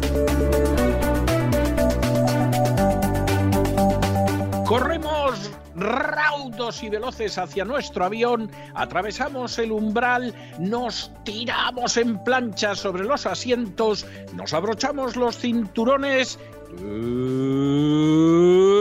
despegamos y nos vamos elevando por los aires hasta alcanzar nuestra altura y nuestra velocidad de crucero. A mi lado, como siempre, don Lorenzo Don Lorenzo, ¿qué hace usted con ese platito de pedir en la mano? Hombre, yo sé que aquí le pagamos poco, pero tiene usted también que colocarse en la esquina. ¿Cómo está la cosa en España? Muy buenas noches, César. Hombre, afortunadamente en la esquina no, porque no trabajo en ningún gran medio de comunicación, ¿no? Entonces me puedo evitar no hacer la calle, ¿no? Que diría alguno. Estoy aquí con el platito. Eso, ha sido un juego de palabras malvado, de verdad. Le ha salido muy bien, ¿eh? Reconozco que es de esas cosas que lamento que no se me haya ocurrido a mí, pero, pero vamos, malvado, malvado, en fin. Estoy aquí con el platito, eh, me he pasado toda la mañana en, en una gasolinera a ver si vi algún camionero de estos de los de Canadá, que, bueno, no salen en los medios de comunicación, bueno, ahora ya sí, ¿no? Ahora ya empiezan a salir los medios de, los medios de comunicación. Dicen que están contra la vacuna obligatoria. Lo, lo que están es hasta el gorro de, de Justin, ¿no? De Justin Trudeau. bueno, a saber dónde anda este hombre, ¿no? Bueno, bueno, primero Justin Trudeau, eh, Trudeau se ha escondido, él y la familia. Igual está en su casa, ¿eh? Tampoco descartemos que esté allí en su casa, ¿eh? En un búnker, sí. Pero él lo primero que dijo era que había pescado el coronavirus. Claro, luego cuando se han enterado de que es él y la familia, vas a toda la familia también ha pescado el coronavirus o qué, ¿no? Y encima empezaron a llegar los camioneros y las iglesias de Ottawa empezaron a abrirse para alojarlos. Ciertas parroquias, ciudadano de verdad. Algunas parroquias parroquias no, ¿eh? Se colocaron de perfil por eso de que el jefe supremo no, no está en la línea de combatir las vacunas, sino todo Rememorando viejos tiempos, ¿eh? A siglo rememorando viejos tiempos. Pero, pero, pero claro, vamos a ver, la Iglesia Católica en Ottawa es la tercera confesión religiosa, o sea, tiene un peso, pero un peso muy limitado. Y entonces eso no ha influido al final mucho, ¿no? Pero bueno, está siendo tremendo, hasta tal punto que a pesar de que los medios de comunicación lo silencian, y en Canadá ya habido alguno que ha dejado caer que estos son los rusos, que ya sabe usted. sí. Primero, eran los, dentro- primero eran los negacionistas. Luego eran Sí. ya los supremacistas blancos.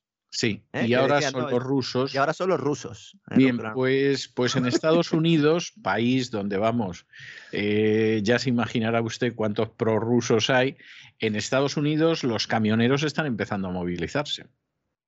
Y, y como se movilicen, eh, ya se le acabó el carbón a esta gente, porque, porque la unión de camioneros aquí en Estados Unidos es increíblemente poderosa.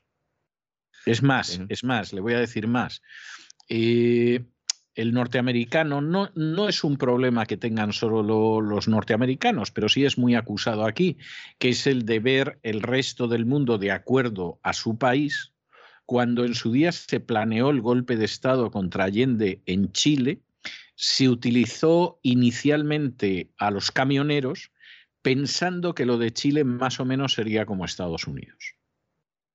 Y, les fue muy bien, o sea, colocaron verdaderamente al gobierno de Allende de rodillas ya solo para que le pegaran el tiro en la nuca, ¿no? Pero, pero efectivamente los camioneros tienen mucha fuerza y, y aquí se está produciendo, en vez del efecto Canadá, parece que el efecto inverso. Como le marchen sobre la Casa Blanca los camioneros a Biden, va a ser Ya lo que le faltaba al hombre este, ¿eh? Es O- lo y que- otra cosa es que se, que se entere también, ¿no? Porque a lo mejor Biden está ahí tranquilamente en el despacho Oval y a lo que se dé cuenta, tiene metido ya el retrovisor en, en la ventana, ¿no? Porque este hombre eh, ya sabemos que anda un poco flojo, ¿no? De, de wifi, de, de la tarjeta de red, como suelo decir. Bueno, ¿qué está pasando allí? Pues básicamente que la gente ya está hasta el gorro, que se une el hambre con las ganas de comer y no son antivacunas, simplemente es un movimiento ciudadano, convoy por la libertad, que seguramente esté ya siendo infiltrado por nuestros sospechosos habituales y no descartemos que en cualquier momento alguien se lleve una pedrada o tengamos que lamentar alguna desgracia, entonces se les eche la culpa a todos ellos y al final, bueno, pues acabe como todo acabó en el asalto al Congreso de Estados Unidos. si tampoco hace falta irse mucho más lejos, ¿no? La verdad es que esto sucede así y bueno, de alguna manera todo el mundo está mirando a Canadá, todo el mundo, menos los grandes informativos, los españoles desde luego que no, porque lo utilizan simplemente para decir que hay unos antivacunas locos que resulta que tienen camiones y que van por ahí. Nada, un abrazo a estos señores que además son cada día más importantes, ya no solo desde un punto de vista social, sino de economía pura y dura, porque la logística es determinante y si nosotros queremos comprarlo todo desde casita, ¿eh? dándole al botón, al clic, etcétera, etcétera, bueno, pues necesitaremos que alguien traiga las cosas, ¿no? Y la logística poco a poco eh, cada vez es más importante. Y con el COVID y las restricciones que se han producido, pues nos hemos dado cuenta, o se han dado cuenta algunos, que no entendían muy bien cómo podía ser que un producto del campo a la mesa pues tuviera un incremento eh, notable de precio. Bueno, pues efectivamente, una de las razones fundamentales, más allá de, las actividades eh, ilícitas que puede cometer cada uno, eh, que hay mucho intermediario y también ladronzuelo, pero básicamente esto es así, ¿no? Y bueno, pues aquí estamos, una nueva semana, terminando un mes de enero. Todavía los mercados no han terminado de digerir del todo la constatación de que estamos ante un cambio de ciclo económico. Ahora ya los, son los profesionales los que están metiendo el dinero en bolsa, mm, gente que, que, opera y que, bueno, que adopta un riesgo que a lo mejor las familias, eh, pues yo creo que no, no, deben tomar. Bueno, ni ellas mismas, ¿no? Hemos estado viendo datos de depósitos, eh, esta mañana está viendo datos de depósitos y es récord el ahorro que tiene la gente en depósitos. Fíjese cómo será la cosa que con el la inflación miedo, que hay, el claro, miedo. efectivamente, es miedo puro y duro, ¿no? ¿Por qué? Porque, oiga, es que los, los, tipos de interés están bajísimos, no puedo coger un depósito a plazo fijo, la renta fija hace tiempo que dejó de ser fija, si me meto en bolsa, pues ahora es un momento complicado para profesionales, turbulencias, ¿qué hago? Guardo el dinero en un calcetín, en este caso en el banco, con, con una inflación del 6, del 7%, bueno, pues básicamente lo que tenemos son unos tipos negativos, es decir, el dinero está perdiendo valor a marchas forzadas, pero la gente prefiere sacrificar esa pérdida de valor a cambio de tener cierta liquidez, lo cual demuestra hasta qué punto hay una ruptura total entre lo que están diciendo los políticos, lo que están diciendo los bancos de inversión y lo que, lo que sabe la familia en su casa, ¿eh? o el que tiene una pyme, ¿cierto? Los que tienen una pyme en España que se preparen, porque la semana pasada dijimos que con la nueva reforma laboral lo que, lo que tendría que hacer el gobierno era lanzar un plan de fraude porque era un incentivo claro a la economía en B. Bueno, pues ya sabemos que la agencia tributaria eh, ha lanzado una campaña nueva este año personándose en las pymes para comprobar el nivel de facturación, metiendo ahí toda la pasta que haga falta. Para eso sí hay dinero, ¿no? Bueno, comentamos, no para sabemos. Bonus, para bonus. Para bonus, sí, sí, para bonus y para alguna cosita más. Vamos a ver hoy. No sabemos si, eh, bueno, pues este cambio de ciclo se va a producir de forma abrupta o con una suave pendiente, no lo sabemos, pero sacrificar crecimiento para contener la inflación, pues siempre ha sido el elemento que ha provocado los cambios del ciclo económico. Parece que ya nadie niega que la agresividad del Banco Central de Estados Unidos tendrá un coste importante en términos de PIB. Hablo de agresividad, de, de alguna manera, de acelerar, ¿no? Esa vuelta, entre comillas, muchas comillas, a cierta ortodoxia monetaria, subir un poquito los tipos de interés. Sobre todo después de que este fin de semana, el responsable de la Reserva Federal de Atlanta en Financial Times, la verdad es que yo me he quedado bastante sorprendido, Rafael Bostic, ha aprovechado una entrevista eh, para decir que igual la subida de tipos primera podría ser de medio punto en lugar de un cuarto de punto, es decir, 0,5%, lo cual supondría pues duplicar, evidentemente, la, el, ritmo de subida de tipos. Y esto coincidiría con algunas de las previsiones de bancos de inversión, sobre todo de Nomura, que yo creo que es el que ha sido más claro en esto, que creen que con varias subidas de un cuarto de punto no será suficiente y ellos apuntan directamente a marzo con una subida mayor de lo esperado. Esta mayor agresividad, si lo queremos llamar así, de la Reserva Federal para contener los precios, lo que va a provocar es presión en el Banco Central Europeo. Esta semana se reúne el Banco Central Europeo ya les avanzo que Christine Lagarde no va a decir que va a subir tipos ni de broma. En todo caso dirá que vigila la inflación de cerca. Esto de, vigilar la inflación de cerca es algo que nunca nos hemos parado, ¿no? nunca, nunca, nunca. Yo creo que es cuestión de colocarse al borde del camino y cuando de pronto alguien dice que viene la inflación, entonces tú te vas colocando más o menos al lado ¿eh? y, vas viendo a ver qué hace la inflación. Debe, ser algo así. A lo mejor irse a un supermercado, ¿no? Te vas a un supermercado y estás ahí y entonces eh, de vez en cuando miras a ver si han cambiado los precios. El problema de vigilar la inflación es que si tú estás así en el supermercado mirando eh, cuándo cambian los precios, cuando han cambiado, ya ha sucedido la inflación, esa que vas a controlar. Con el Banco Central pasa un poco eso también, ¿eh? Claro, dice, no, estamos vigilando. Bueno, vigilando, usted está mirando los datos igual que los estoy mirando yo. Hombre, a lo mejor los tiene con unos días de antelación, pero mucho más no, ¿no? Entonces, al final hay presión en el Banco Central Europeo. De momento, no va a mover ficha, porque no se dan dos de las condiciones claves que sí existen en Estados Unidos. Crecimiento económico y empleo, fundamentalmente. es que Estados Unidos va como un tiro, crecimiento económico, va como un tiro el empleo. Vamos a ver qué sucede en, los próximos informes, estos semanales, que saca el Departamento Laboral de Estados Unidos, porque va a buscar la Reserva Federal enseguida excusas para intentar reducir eh, este ritmo, por lo menos para lanzar algún tipo de mensaje diciendo, oye, que igual no vamos tan rápido, porque este es al final es la cocaína del Wall Street, ¿no? Necesitan este tipo de mensajes para ir dopados esos valores y seguir subiendo. ¿no? Aunque en el norte de Europa los niveles de paro son muy bajos, el crecimiento económico no indica recalentamiento ni de broma. De hecho, solo hace falta ver las cifras de Alemania para, para ver que lo que tienen son serios problemas. ¿no? Y en el caso de los países del sur, pues mucho menos. Aquí no hay ni crecimiento económico ni empleo. ¿no? Pero ojo, porque la trampa de la inflación es peligrosa y al final Lagarde en algún momento va a tener que subir los tipos de interés. Entonces, es un escenario que nadie... Ahí no hay más vuelta de hoja. Claro. Hay gente que sigue diciendo, bueno, no se van a subir nunca. Siempre, creo que ya he contado en alguna ocasión una anécdota, cuando en 2008-2010 eh, eh, trabajaba yo en el diario Expansión y entonces hice una entrevista con el responsable eh, de análisis de Anbank, el señor Fustega, además es, es un crack, este sabe de, lo que habla porque ha, estudiado muy la teoría de ciclos, y él me decía, no te plantees en, una subida de tipos en Europa, por lo menos en la, próxima década. Y entonces, algunos planteábamos eso y decían, bueno, pero ¿cómo no puede ser? Pues porque eh, quebraría la Unión Europea. El problema es que ahora, si Estados Unidos sube tipos, consigue controlar la inflación, nos va a exportar la inflación de Estados Unidos a Europa. Todo esto con un euro con respecto al dólar en caída libre. Que ya no es que esté apreciándose el dólar, es que el euro está en caída libre en comparación con el dólar. Esto es presión, esto es presión. Entonces, al final, Lagarde tendrá que subir los tipos de interés.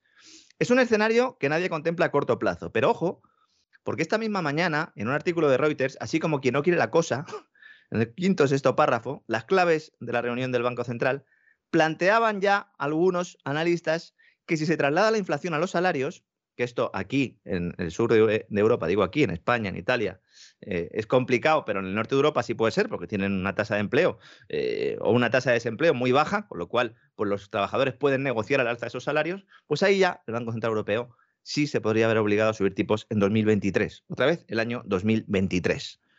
Me lo voy a tatuar la espalda ya, en 2023. ¿eh? Así que mucho ojo.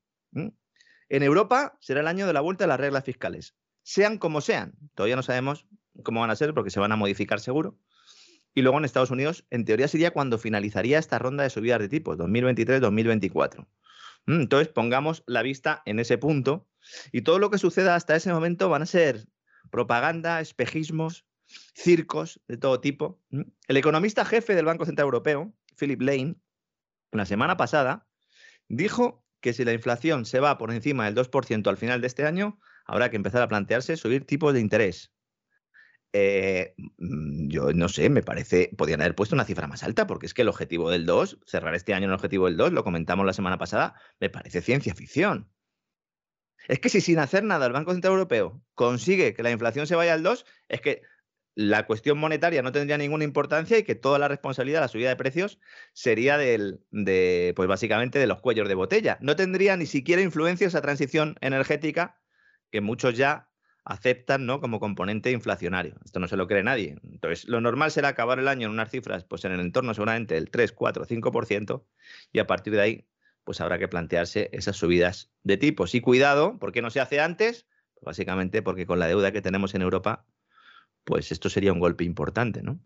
Hay que ver todos los movimientos que se están produciendo ahora, tanto en términos electorales como en términos de negociación en Bruselas, como un posicionamiento de todo el mundo para el año 2023-2024, que es el año en el que se producirá ese ajuste, cuando ya nos empezarán, pasaremos de la recuperación extraordinaria allá mensajes del tipo de, bueno, hay que ir preparándose porque hay cierta desaceleración. ¿Se acuerda usted de Zapatero, no? Con la desaceleración. Me acuerdo de la desaceleración, sí. Y utilizaba otros términos también muy graciosos.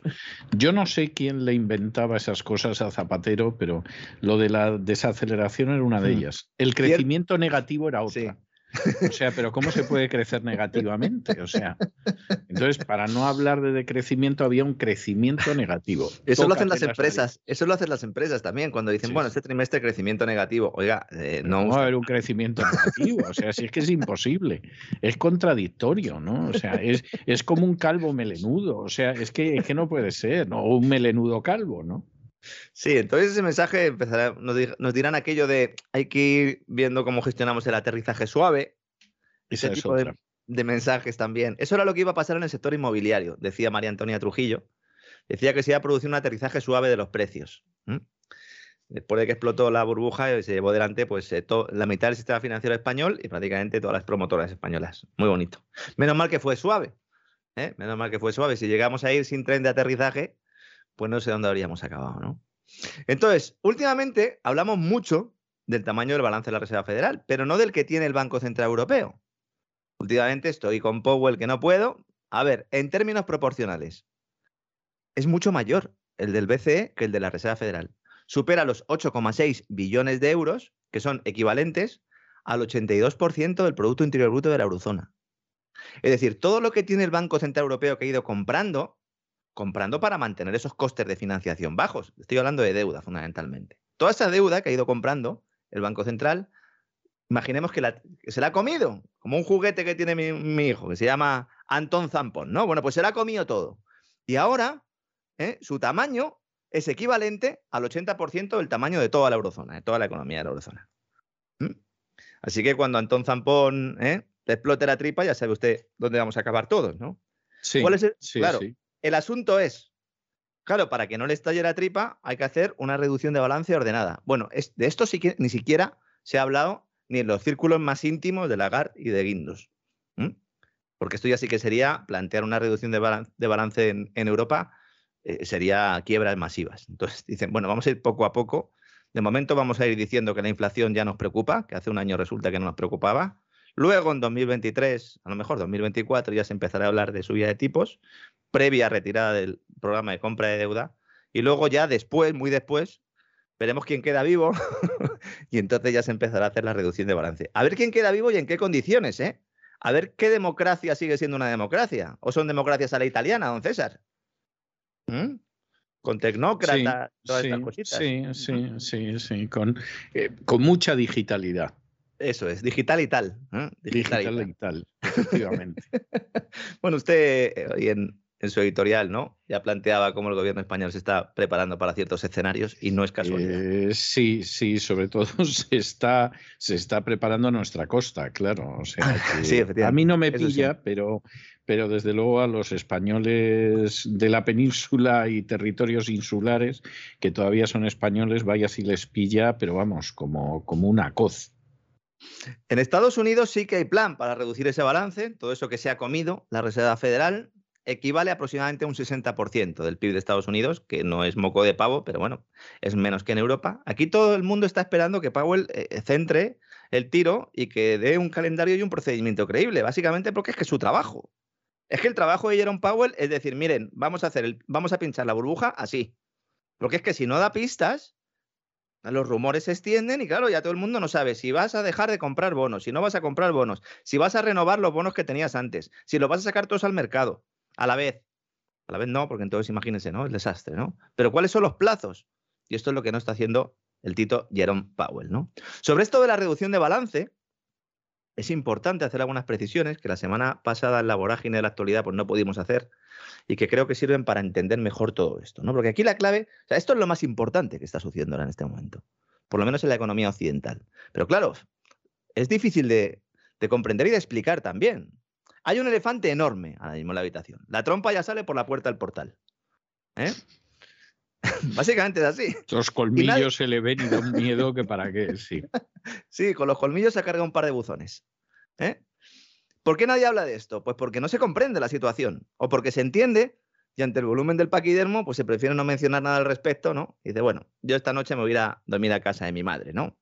Que no quiero estar con el elefante en casa. Pocos meses antes de que se decretara la pandemia, incluso de que se reportaran los primeros casos de COVID, en la segunda mitad de 2019, después del verano, el sector financiero de Estados Unidos se vio inmerso en una crisis de liquidez a corto plazo que metió el miedo en el cuerpo de la Reserva Federal hasta el punto de que no solo intervino puntualmente, sino que creó un sistema de intervención permanente actuando en lo que se denomina el mercado repo. ¿Esto qué es? Bueno, básicamente es un mercado de liquidez a corto plazo, de un día. Entonces, las operaciones de repo o recompra son uno de los tipos de transacción más utilizados por bancos, por fondos y por aseguradoras. Y el proceso es el siguiente, lo va a entender la gente rápidamente un banco o una aseguradora, un fondo, ¿no? Le pide a otro prestados, por ejemplo, vamos a poner una cantidad, pues vamos a poner mil dólares, una cantidad baja para entender todo esto, ¿no? Y a cambio de recibir esta suma, el banco le entrega un activo de, de prenda, de garantía, de colateral, comprometiéndose después a recomprarlo pagando un interés por ello. Entonces, por eso se llama repo, porque es recompra, ¿no?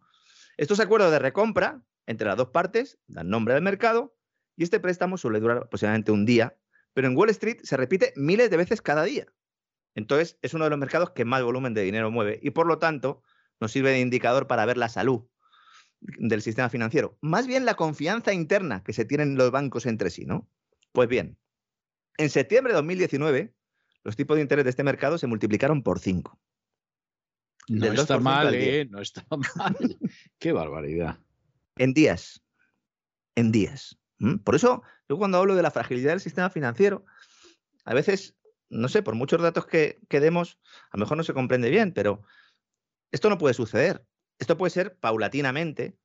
Y si no se produce de forma gradual es porque hay un problema de estrés, mm, bueno, pues muy grave, ¿no? ¿Por qué pasó esto? Porque los bancos comenzaron a descontar una crisis de crédito como la de 2008 tras la caída de Lehman. De esto prácticamente nadie, nadie que no sea especialista en finanzas se ha enterado. Entonces, preocupados por la calidad real de los activos que tienen sus balances, empezaron a mirar los libros y dijeron, ahí va, a ver si esto no va a voler lo que pone aquí. ¿Mm? Entonces, ¿qué hizo la Reserva Federal? Intervenir.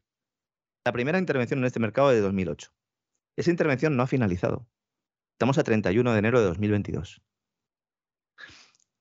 El problema es que la intervención ha virado, porque tras la pandemia se produce la mayor expansión de liquidez de la historia y ahora el problema no es de liquidez, Ahora hay demasiada liquidez. Esto es como si un río se desborda. O sea, poca agua malo, que lleve mucha agua bueno, pero si se desborda, nos hace la catástrofe. Sí. Exacto. Entonces, ¿qué está haciendo la Reserva Federal? Cada día está retirando dinero del sistema, drenando liquidez. Es como si hubiera metido unas bombas de agua en el río empezara, o de la presa y empezar a sacar el agua. ¿eh? ¿Para qué? Pues para limitar ese efecto nocivo que ha tenido la barra libre en los cimientos de la economía del país, que está creciendo como un tiro y con una inflación que va de bocado, va como un caballo loco. Bien, cada día bancos, fondos de inversión y aseguradoras entregan a la Reserva Federal billones de dólares a cambio de un interés del 0,05%, que es lo que le da la Reserva Federal, ese repo inverso, para retirar el mercado. Es decir, dice, no, no, no, dámelo a mí, yo te pago un interés, pero dámelo a mí porque lo tengo que sacar del mercado. Porque está inundando el mercado monetario. Y cuando esto pasa, ¿cómo lo vemos nosotros de fuera? Porque los tipos de interés se desploman por debajo del 0% entrando en terreno negativo. ¿Mm?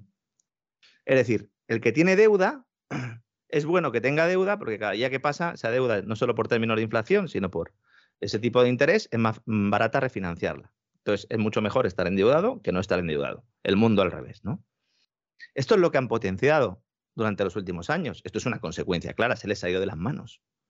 Sí, da la sensación de que efectivamente se les ha ido de las manos, efectivamente. El otro día comentábamos que esto no es porque sean muy tontos. Eh, la Reserva Federal seguramente estén los mejores del mundo en, su trabajo. ¿Mm? Seguramente estén los mejores del mundo. A lo mejor hay alguno que no, tal, pero fundamentalmente, oiga, si yo tuviera que elegir un consejo de gobierno, eh, elijo de la Reserva Federal, no me voy a quedar con el del Banco Central Europeo. ¿Mm? Entonces, de ahí la importancia de la reducción de balance, prevista para después del próximo verano el verano, el, tercer trimestre va a, ser, va a ser complicado desde el punto de vista financiero. ¿eh? En ese momento la liquidez se va a reducir, tanto si no se renuevan los vencimientos de deuda como si ponen en mercado los activos, los bonos Estados Unidos a 10 años y las cédulas hipotecarias, que es lo que se ha comido la comida de Antón Zampón eh, eh, versión Reserva Federal, ¿no? Entonces, todo esto lo está comprando todos los meses. Esto es el plan de estímulos, fíjese. Cuando yo siempre digo mal llamado plan de estímulos, por eso es un mal llamado plan de estímulos. ¿eh? Esto no es una ensaladita de verdura, no, no, estos son los huevos con chorizo a diario. Bien. La gasolina que ha estado impulsando a Wall Street en los últimos años se acaba. Y esto es lo que está ahora provocando pues, todo este lío bursátil, ¿no? del que ya hablábamos la pasada semana, y que tras la intervención de Powell se ha agudizado. ¿no? Yo entiendo que esto es un poco complicado, pero no por ello menos relevante. ¿no? De hecho, como decía antes, yo creo que es lo más importante ahora en la economía mundial, junto con la gestión de la crisis inmobiliaria y de deuda que, haga China. Eso es una gran incógnita. Eso es un papelón también, la que tiene ahí el gobierno chino. Pero claro, mm, de esto pues eh, no se habla en los telediarios y la gente no se entera, ¿no? Hoy, por ejemplo, estaban con la matraca todo el día diciendo aquí en España que la inflación se contiene, porque la inflación está en el 6% en lugar del 6,5% de diciembre. ¿eh? ¿Qué le parece? ¿Eh? No, no. La gente contenta, ¿no? Dice, no, oiga, ¿y por qué, por qué es menor la inflación este mes, en enero? Por los precios de la energía. Y claro, ya uno le da la risa, ¿no? Dice, ¿cómo, cómo va a haber bajado la inflación por los precios de la energía? Oiga, o, bueno, al final yo entro también en la trampa. ¿Cómo ha crecido menos la inflación por la variación de la energía? Pues básicamente porque si comparamos los precios de la energía de enero de este año y de enero del año pasado, no en absoluto, sino en tasa de crecimiento, crecieron más en enero del año pasado. Efecto estadístico puro y duro que no sirve para nada, porque ahora el que va a echar gasolina está pagando a precio de oro, pero nunca mejor dicho, a precio de oro. Y el que va al supermercado, bueno, pues igual se encuentra ahí a Lagarde o a Guindos vigilando la inflación. ¿eh? Si se los encuentran, pues nada, háganse un selfie y ponen el hashtag la voz eh, César Vidal y así pues nos echamos unas risas. Además es que resulta que el dato de IPC de hoy el indicador de precios al consumo es distinto porque es que han cambiado la metodología para calcularlo. Y ya es un poco cachondeo, ¿no? Dice, no, es que lo cambiamos cada cinco años. Ya, oiga, pero mm, es que ahora tocaba. Pues si ustedes lo van cambiando, se va cambiando porque se dice que los hogares poco a poco van variando patrones de consumo, que esto es cierto, y que como se varían patrones de consumo, pues entonces hay que ir cambiando la ponderación, el peso que tiene cada tipo de bien y servicio en el cálculo del IPC. Digo, bueno, puede ser usted, como yo tengo mucho tiempo libre, ¿eh? ¿verdad, don César? He dicho, me voy a ir al, Instituto Nacional de Estadística y voy a ver qué es lo que han cambiado esta gente, ¿no? Y resulta que lo, que han considerado es que eh, los alimentos, las bebidas y el vestido, pues ya no pesan tanto como antes. Es decir, la gente ya no come, bebe y se viste como antes. Entonces, bueno, pues vamos a reducir la ponderación de estos bienes. ¿eh? Y ya está. Y así, oiga, pues eh, nos sale un IPC un poquillo más bajo, pues estupendo. ¿eh? Pues yo no sé si es que la gente realmente ha dejado de comer, de beber y de vestirse, pero yo sigo pensando que si uno habla de cesta de la compra, las tres primeras cosas que se le ocurren, seguro que son alimentos, bebidas y vestido, ¿no? Totalmente. claro, al final todo es una cuestión de los bienes que escojas y de la ponderación que le des. En todo caso, se mida como se mida, la inflación está ahí, y en España es el triple del objetivo que marca el Banco Central Europeo. Fantástico, fantástico, sí. Va como un tiro la inflación. Debería ir el empleo, el crecimiento económico, pero lo que va como un tiro es la inflación. Es, es bien triste y bien lamentable. No descarte que, escuchemos a Calviño en algún momento diciendo que la inflación es un indicador de que la economía va bien. Pero vamos, eh, no le quepa la menor duda. O sea, no, no sería la primera vez que profieren afirmaciones de ese tipo. O sea, eh, como cuando dicen, eh, como cuando determinado sujeto dijo que las colas que había para comprar en Venezuela eran una señal de que la economía iba bien, no había nada más que ver la gente que quería comprar. Sí, pues sí. Igual, igual, igual. Errejón, ¿no? Era Íñigo Errejón. fue, Errejón. que comentaba esto. Sí, sí. Sí, sí, sí. Solo hace falta que ver también las colas que había para huir del país. Yo no sé si en este caso también sería porque tenían ganas de hacer viajes y tal, ¿no? Seguramente eso muestra a la gente que está dispuesta a hacer turismo en Venezuela. Sí, el, el elfo Errejón decía unas cosas tremendas. Sí, ¿eh? que sigue diciéndola. Lo que pasa es que ahora le vemos menos. ¿eh? Yo de vez en cuando veo algún vídeo que me pasan por ahí y el hombre está, está bastante mal. Porque está en crecimiento negativo en términos políticos está en crecimiento negativo y entonces cada vez pues eh, se le ve menos, ¿no? Pero, vamos, y ya de por sí que era chiquitillo, pues fíjese usted. Bueno, eh, cuidado a ver si al final nos van a hacer como los de Netflix, ¿no? Que ya al final la de Blancanieves y los siete enanitos no, porque a ver qué va a pasar con los enanitos y tal. Exactamente, sí. Y claro, ¿eh? esto es tremendo, ¿no? Lo que está ocurriendo en nuestros días, ¿no?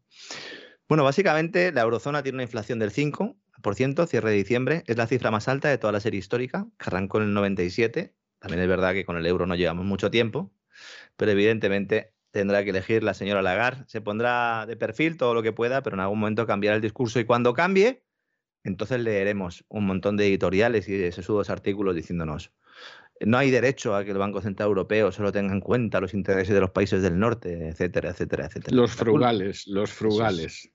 La culpa la tenemos nosotros, es decir, yo esta mañana he estado viendo también una propuesta de, modificación de reglas fiscales que hacía el Instituto del Cano, eh, uno de los economistas, que además yo creo que nos sigue, porque en algún momento ha comentado algo que, hemos dicho aquí y tal. ¿También? ¿Ese también? Sí, sí, yo creo que sí. Sí, bueno, al final damos alguna información que otra interesante y tal, y al final, bueno, pues están ahí. Y comentaba el hombre este, decía, no, bueno, las reglas fiscales eh, están ahí y tal, no se pueden cumplir, hay que cambiarlas para dar más credibilidad a las reglas fiscales. Digo, hombre, si las ah, cambias, no le puedes dar credibilidad a las reglas fiscales, ¿no? Muy bien. Yo entiendo que están intentando hacer un encaje de bolillas como buenamente puedan.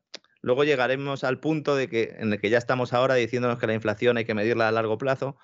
Pues cuando la, cuando la, cuando la mides a largo plazo, llega un momento ya en el que ya el monstruo lo tienes ya dentro de casa y ya pues se ha comido a tus hijos, ¿no? Entonces, mm, en algún momento tienen que cambiar el discurso.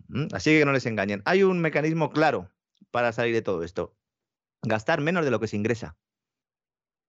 Ya está. ¿Qué hay que hacer? Que esto implicaría una reforma fiscal. Eso lo decía una persona con la que yo tuve mucha cercanía y luego hacía todo lo contrario.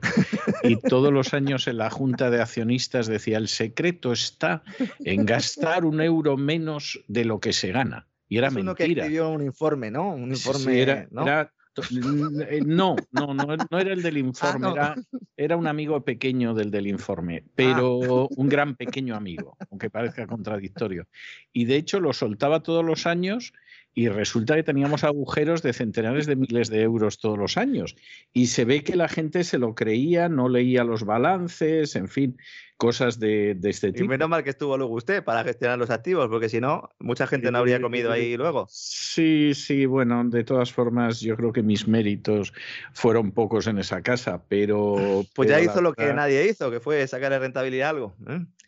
Sí, de todas formas, de todas formas. O sea, es que había un gasto que era imposible tapar el Pues es- agujero. ese es el asunto. Mire, es que es el, es el mejor ejemplo ese. Exacto. Cuando uno tiene un gasto que no puede tapar el agujero, lo que tiene que hacer es hacer una reforma estructural de sus cuentas. En el caso español, reforma fiscal. No vamos a hacer ahora una reforma fiscal. Claro que hace falta una reforma fiscal, pero una reforma fiscal no es subir los impuestos para intentar acercarnos un poco al nivel de gasto que tenemos. La reforma fiscal es decir, oiga, tenemos este gasto, ¿cuánto podemos reducir? ¿Cuánto podemos reducir eh, eh, de verdad? Es decir, no, pues venga, lo reducimos, lo reducimos a cero y acabamos, ¿no? Con to- toda ayuda pública. No, eso no se puede hacer tampoco, pero un plan ordenado, decir, oiga, pues mire, las pensiones prioritarias, ¿no? Prestación por desempleo, ¿qué vamos a hacer con ellas? ¿Cómo vamos a funcionar? Y entonces haces una reforma primero del gasto. Y luego dices, muy bien, pues ahora con este gasto impepinable, vamos a ver cuántos ingresos puedo tener. Que yo puedo tener un sistema tributario que me permita, sin acabar con la iniciativa privada, financiar ese gasto, estupendo. Que no, pues entonces tengo que seguir bajando gasto.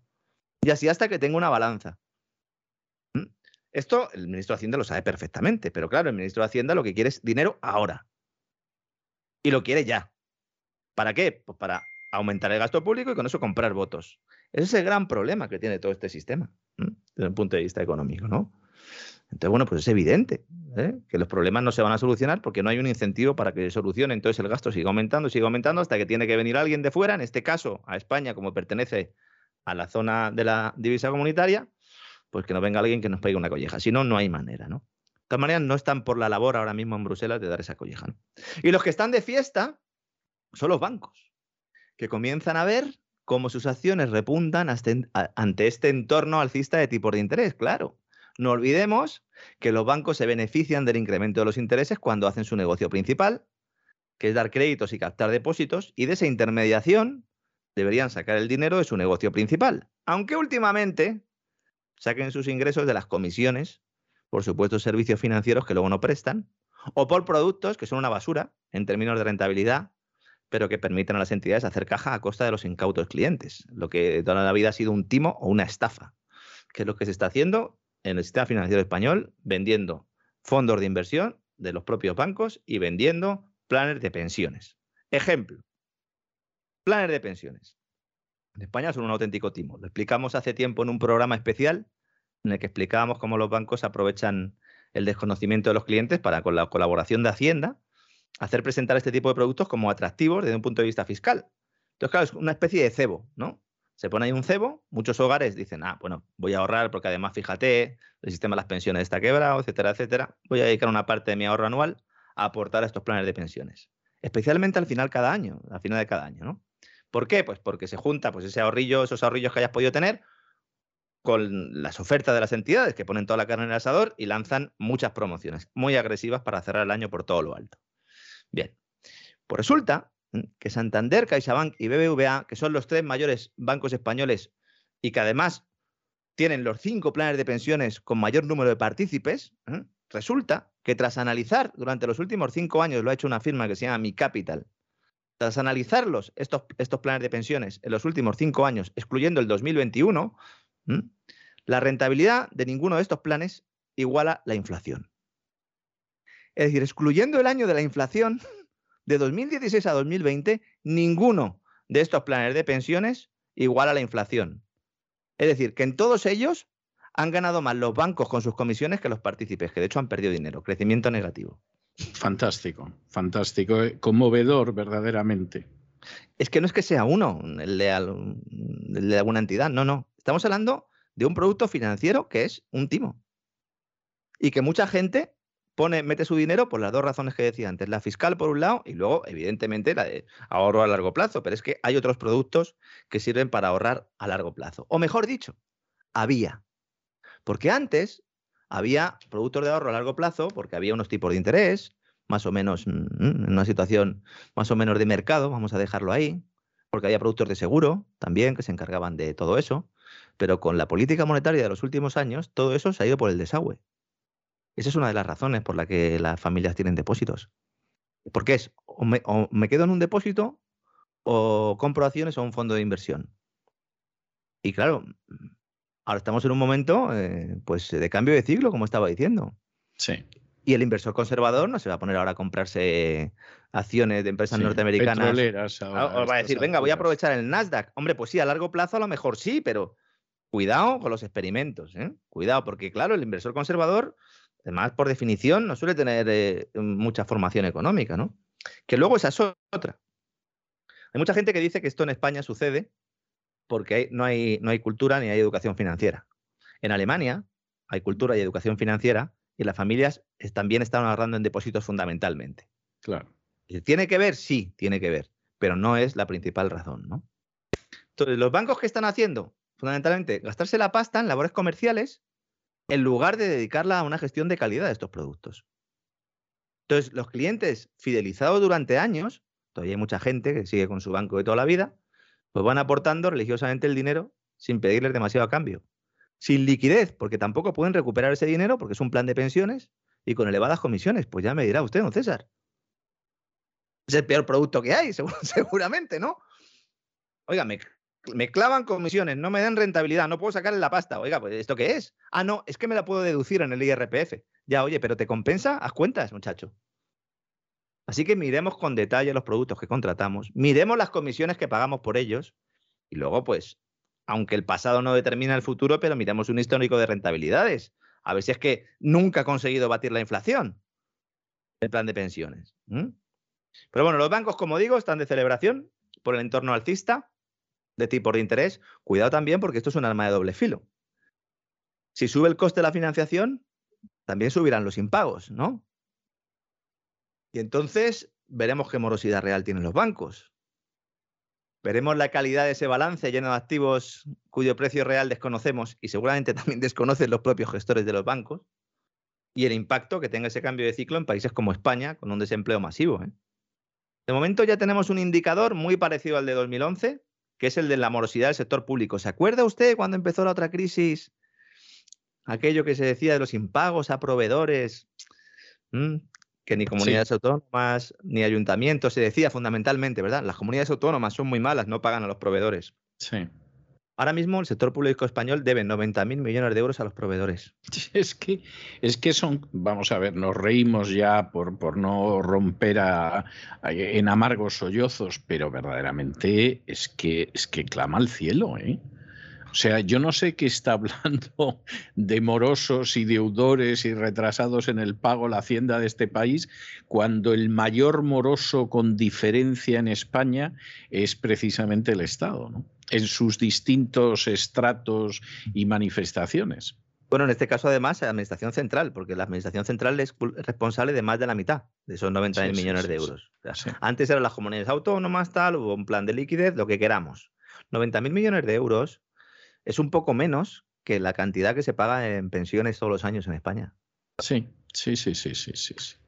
Entonces, Sí. entonces eh, estos proveedores se les debe el dinero por bienes y servicios que han entregado o trabajos que han realizado en los últimos tiempos. O sea, esto no Sí. es que se, se va arrastrando un poco, sí. He ido a ver la evolución, digo, bueno, a ver si es que había ahí una bolsa todavía. En el último año ha crecido esta cifra un 30%. Esta es la recuperación, ¿no? El escudo social, ¿no? O sea, está el gobierno diciéndonos que, que ha logrado la mayor declaración, bueno, los mayores ingresos fiscales en un año de la historia, que está sacando pecho ahora Hacienda, diciendo, miren, qué bien, esto es estupendo. ¿eh? Y al mismo tiempo, no le están pagando a los proveedores 90.000 millones de euros que les deben. Entonces, se lo echan en cara algunas asociaciones a la ministra de Hacienda y dice la ministra de Hacienda, bueno, vamos a hacer un plan de pago a proveedores. Lo mismo que se hizo en su momento con Mariano, ¿se acuerda? dice, bueno, ¿cuánto se debe aquí? ¿90.000? Bueno, vamos a poner de momento, vamos a poner 2.000. Dice, oiga, ¿pero qué tipo de broma es esta? ¿Cómo, que 2.000? Pero si debe usted 90.000. Pero diga, no. Ya, bueno, no es que no hay dinero. Pero ¿no está usted diciendo que ha tenido la mayor recaudación fiscal de la historia? Es que es tremendo. 220.000 millones de euros. La mayor recaudación de la historia, 2021. 220.000 millones de euros. Cuando uno paga una multa a tiempo, cuando no la paga, cuando no presenta la declaración antes de la fecha límite, Hacienda te cruje. Pero si el sector público es el que no paga, no pasa nada. Además, es que estamos incumpliendo una directiva europea. Ahora que está tan de moda eso de decir, no, es que nos lo dice Europa. No, es que esto es una directiva europea que hay que cumplir. Pues hay una directiva europea de 2011, de 2011, diciendo ¿eh? Que hay que cumplir unos determinados plazos máximos cuando las administraciones pagan, eh, bueno, cuando deben a, proveedores, la deuda comercial. Bien, Bruselas le ha abierto expediente a España porque no lo hemos cumplido en ningún momento. Y estos expedientes, en este caso sancionador, conllevarán una multa. ¿Y quién va a pagar la multa? Los mismos que hemos mm, eh, pagado los impuestos para que la señora Montero saque pecho y ya que tiene la, mejor, la mayor recaudación de la historia. Es que es de traca. Es que cualquiera que se siente cinco minutos a analizarlo, aunque sea así abuela pluma, y te diga, es escandaloso. Es escandaloso. Y sobre todo que ahora salga el gobierno diciendo, no, bueno, es que claro, eh, todo va como un tiro, va muy bien, la recuperación es extraordinaria, fíjese qué ingresos fiscales tenemos, estamos creciendo muchísimo. Oiga, pero ustedes no se están dando cuenta de que están sentando las bases, de de que han puesto ahí un montón de dinamita en la cueva y que ya pues solo falta, ¿no? Que el coyote le dé al, al botón. Es alucinante la falta de responsabilidad, no ya solo de esta gente, de los políticos, o de los gobernantes, sino de la oposición en general y del poco nivel que hay también en el análisis periodístico, porque yo entiendo que si esto a la gente se le contara, pues como se lo hemos contado hoy aquí, seguramente, don César, ¿verdad? Pues eh, se entendería fácilmente y se pedirían más responsabilidades, ¿no? En lugar de lanzar campañas, ¿no? Para ir a las pymes y decir que qué malos son los gestores empresariales de las pymes porque resulta que están facturando dinero en B, porque resulta que están eludiendo sus responsabilidades. La economía sumergida es consecuencia siempre de una mala política económica. Siempre. Al sur del Río Grande lo saben bien. Mañana hablaremos un poquito de, Argentina y de ese Fondo Monetario Internacional. Vamos a hablar también de criptodivisas, de esa guerra a las criptos que, bueno, que ha tenido últimos episodios interesantes, del Salvador también. Mañana vamos a hacer un programa hablando un poquito de criptos, pero hoy quería poner el foco en estas cuestiones, don César, que yo creo que, son fundamentales para, pues para crear ese marco, ¿no? Que decía también Zapatero, ¿no? Que había que, crear un marco, ¿se acuerda usted? Esa era otra cosa, había que crear un marco. Zapatero dijo una serie de tonterías que se han quedado, como diría alguno, instaladas en el lenguaje, que efectivamente fue lo que pasó con él, sí lo, del talante, lo del mm. talante se dice menos mm. porque, claro, ya lo del talante ya había pitorreo al final con ello, ¿no? Pero sí, sí, lo del talante ya fue un... Fíjese que quien empezó diciendo lo del talante fue Fernando Vizcaíno Casas. Sí, ah, no sabía eso, ¿no? Sí, sí, empezó Fernando Vizcaíno Casas porque él empezó, cuando le decían que si era un facha, etcétera, etcétera, que lo era, pero cuando se lo decían y él era una persona que nunca disimuló que era franquista ni nada por el estilo, las cosas como son, pero efectivamente le atacaban y tal. Y entonces él solía decir que la gente a veces insistía mucho en la filiación política y que no era cuestión de filiación política, sino de talante. Y entonces él decía, por ejemplo, a jugar al dominó nos reunimos Buero Vallejo, que era comunista, eh, Bardén, pero el director de cine, que era también del Partido Comunista, eh, no recuerdo quién más, y él, ¿no? Y entonces jugaban al dominó, eh, él se llevaba muy bien con Bardén y con los otros porque fue posiblemente el primer abogado en España que se ocupó de causas relacionadas con el cine. ¿Eh? Y entonces tenía muchos amigos en, ese medio, etcétera. Y entonces el primero que empezó a hablar de talante fue Vizcaíno Casas. No sé quién se lo pasaría a Zapatero, y por supuesto no le dijo que lo utilizaba Vizcaíno Casas, porque si no Zapatero hubiera hecho y, hubiera utilizado alguna otra palabra, ¿no? Pero, pero sí, sí, es, es así. Eh, lo del talante es una de las cosas que, viene de, de Vizcaíno Casas. Que no se quedara el talento, ¿verdad? Y si el talento. no. no. es, que, es que Zapatero no tenía talento. Incluso, fíjese, el talento para ganar dinero después, yo creo que ha estado más relacionada con la capacidad para la trapacería de Moratinos que con el talento de Zapatero. Pero bueno, es. Y es con lo que dejó hacer durante su presidencia a sus ministros, entre ellos, pues tanto Moratinos como el de defensa, ¿no? Como Bono, efectivamente, que es ese señor que se ha llevado los archivos del CNI. Yo no tengo intención de escribir la historia del CNI, pero si alguna vez lo hiciera, iría a ver directamente a Bono y le diría, mire, déjeme ver los PDF que Hacemos un expediente usted los tiene todo y en el CNI me van a pedir permiso, me van a decir que esto está clasificado y tal. Usted que lo tiene todo, déjemelo ver y, y, en fin, seguro que, que me voy a adelantar mucho más que si voy por la vía oficial. A ver si va a tener él también la, la denuncia esta de, de, Margarita Robles, ¿no? La querella que se presentó por esos 6 millones que andan por ahí perdidos, que parece que se, que se había perdido también la Audiencia Nacional, el, la querella. Eh, pues nada, a lo mejor también la tiene él, ¿no? Bueno, yo lo que creo que se han perdido no son los millones, es la querella. O sea, los millones seguro que están a buen recaudo. Yo de eso no tengo la menor duda.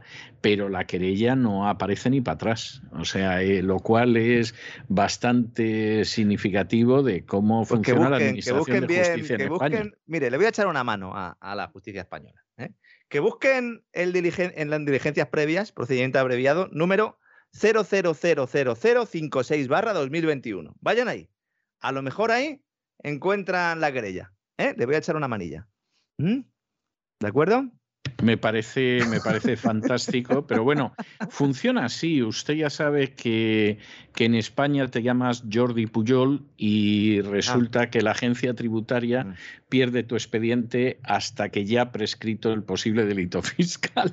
O sea que pasan estas cosas, o sea, no, no, no cabe engañarse al respecto. Y bueno, pues eh, España, no voy a decir que es different, porque se parece mucho a los países del sur del Río Grande, pero pero efectivamente es un país donde suceden cosas como mínimo, como mínimo peculiares. Por cierto, le digo no buenas noches, sino hasta dentro No. de un rato, porque dentro de un ratito Sí. enseguida nos vamos a encontrar en el Así fue España, todavía así fue Hispania, y vamos a seguir relatando cómo discurrió el cristianismo en esos primeros siglos de- del Imperio Romano. O sea que, que hasta dentro de un rato, don Lorenzo. Hasta dentro de un rato. Un fuerte abrazo, don César. Un abrazo.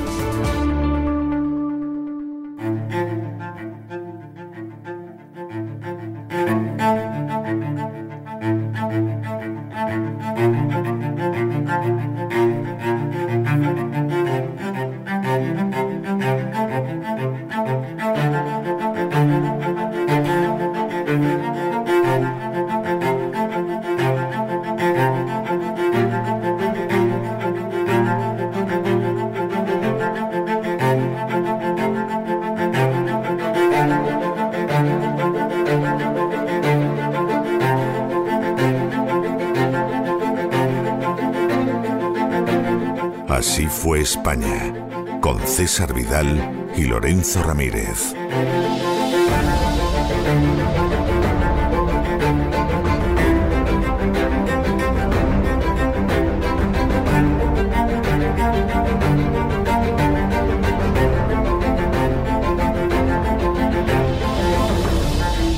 Estamos de regreso y estamos de regreso para el inicio de ese programa doble y sesión continua dedicado a la cultura que tenemos aquí en La Voz todos los lunes. Ya saben ustedes que empezamos por la historia con el Así fue España, así fue Hispania todavía, y que luego continuamos con doña Sagrario Fernández Prieto para que nos enseñe a hablar y a escribir correctamente en español. La verdad es que intentamos contribuir, aunque sea modestamente, al conocimiento de la cultura hispánica todos los lunes con estos dos espacios y al menos tenemos que decir que los que participamos en ellos lo pasamos muy bien. Hoy seguimos en el Así fue España con un tema que comenzamos la semana pasada, es qué había pasado en Hispania con el cristianismo después del no paso de Santiago, pero el sí paso de Pablo de Tarso, y empezamos a relatar lo que habían sido las persecuciones para quedarnos en las persecuciones graves, las del siglo III, donde por primera vez tenemos noticia de que hubiera mártires españoles. Eh, no sabemos muy bien qué pasó en los siglos anteriores, pero hasta el siglo III ninguna noticia de que hubiera mártires españoles, lo que es significativo. Como siempre, me acompaña en este viaje por la historia de España don Lorenzo Ramírez.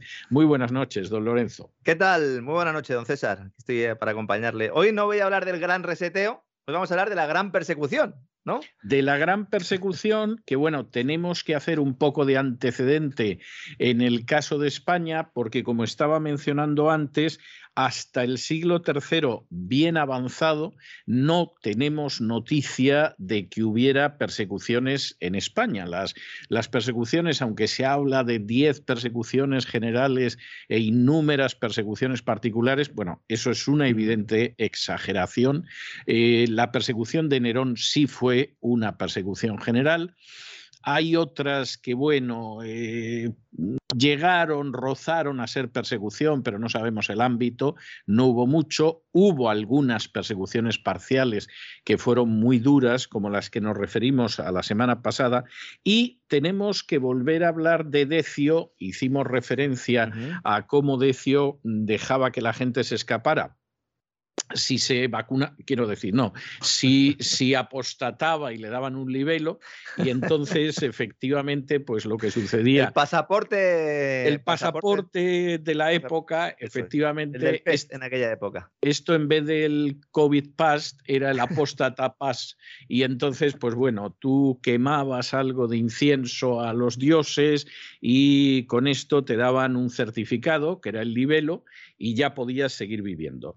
En España eh, da la sensación de que eh, realmente los cristianos que había ya en esa época del siglo III debieron de bandear muy bien la situación. Pues no tenemos noticia eh, realmente de que hubiera mártires, o sea, esta es la situación, y sí tenemos noticia de al menos dos obispos que efectivamente se convirtieron en apóstatas y se hicieron con el, con el libelo. Uno que se llamaba Basílides de Astorga, o sea, la diócesis de Astorga tiene una larga historia, y otro que era Marcial de Mérida. Claro, cuando Decio eh, muere, y se acaba la persecución. Decio, a fin de cuentas, reinó muy poco tiempo, del 249 al 251, pues aquí se planteó qué hacían con los dichosos obispos apóstatas, con Basílides de Astorga y con Marcial de Mérida. ¿no? Y, por supuesto, había gente que consideraba que, bueno, pues que estos no podían volver a ser obispos, ni mucho menos, y gente que consideraba que, en fin, eh, bueno, pues eh, previo arrepentimiento hasta podían regresar a su diócesis, etcétera, etcétera.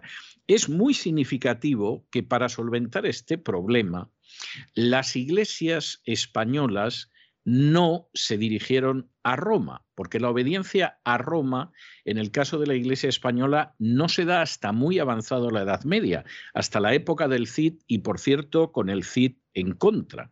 A quienes escribieron finalmente los fieles de Mérida y Astorga para ver si les orientaba al respecto fue a Cipriano, que era obispo de Cartago, lo que indica que la relación con las iglesias del norte de África era mucho más estrecha que la relación con las iglesias de Europa. Eh, yo recuerdo que... Hasta el punto de que, de que precisamente acudían comunidades cristianas a la iglesia africana a solucionar problemas de los obispos españoles. Exactamente, exactamente. Eh, José María Blázquez, que en su día fue, murió hace muy pocos años, en su día fue el decano de los historiadores de la antigüedad en España y, por cierto, el presidente de mi tribunal de tesis en, en historia, él sostenía que realmente el cristianismo hispánico venía de África. Es decir, que sí, que Pablo podía haber estado, pero que bueno, aquello no se había extendido más y que finalmente el cristianismo procedía sobre todo del norte de África y que eso se veía en la organización, etcétera, y se veía que cuando de pronto esos fieles de Mérida y Astorga, una diócesis, eh, al sur de España y la otra bastante al norte, se encuentran con un problema, pues le piden a Cipriano de Cartago, norte de África, que efectivamente les solucione la situación, lo cual es eh, bastante, bastante significativo. Por cierto, Basílides consiguió que lo repusieran en su sede de Astorga, es decir, que, que al final, eh, bueno, pues parece... Y eso que había, había blasfemado de Dios, era, ¿no? Bueno, no, sí, él había blasfemado y luego Marcial, que era el otro, todo esto aparece en la carta de, San Cipriano.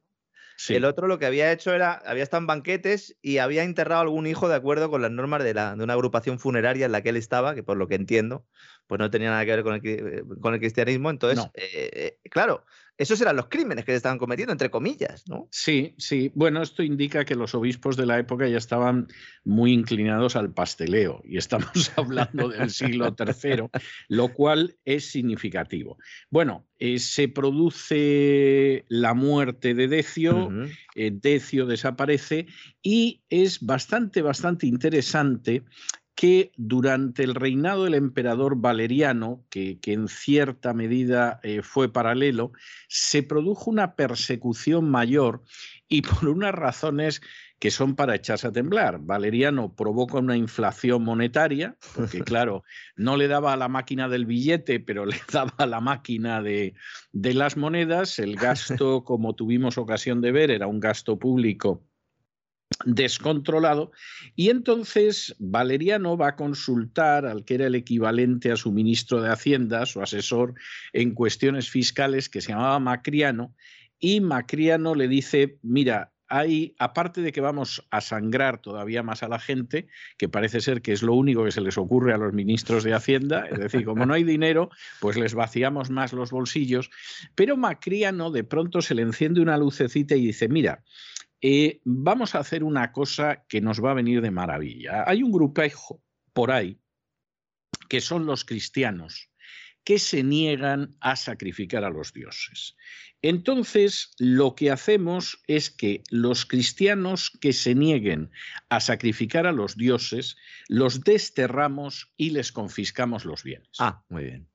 ¿Eh? Y entonces, pues aquí las arcas imperiales las nutrimos y bueno, ya se irán a otro sitio y con un poco de suerte lo repetimos, ¿no? Como cuando Hacienda que te hace una inspección. Bueno, sentando precedentes, lo que iba a decir, porque a partir de entonces fue el modus operandi.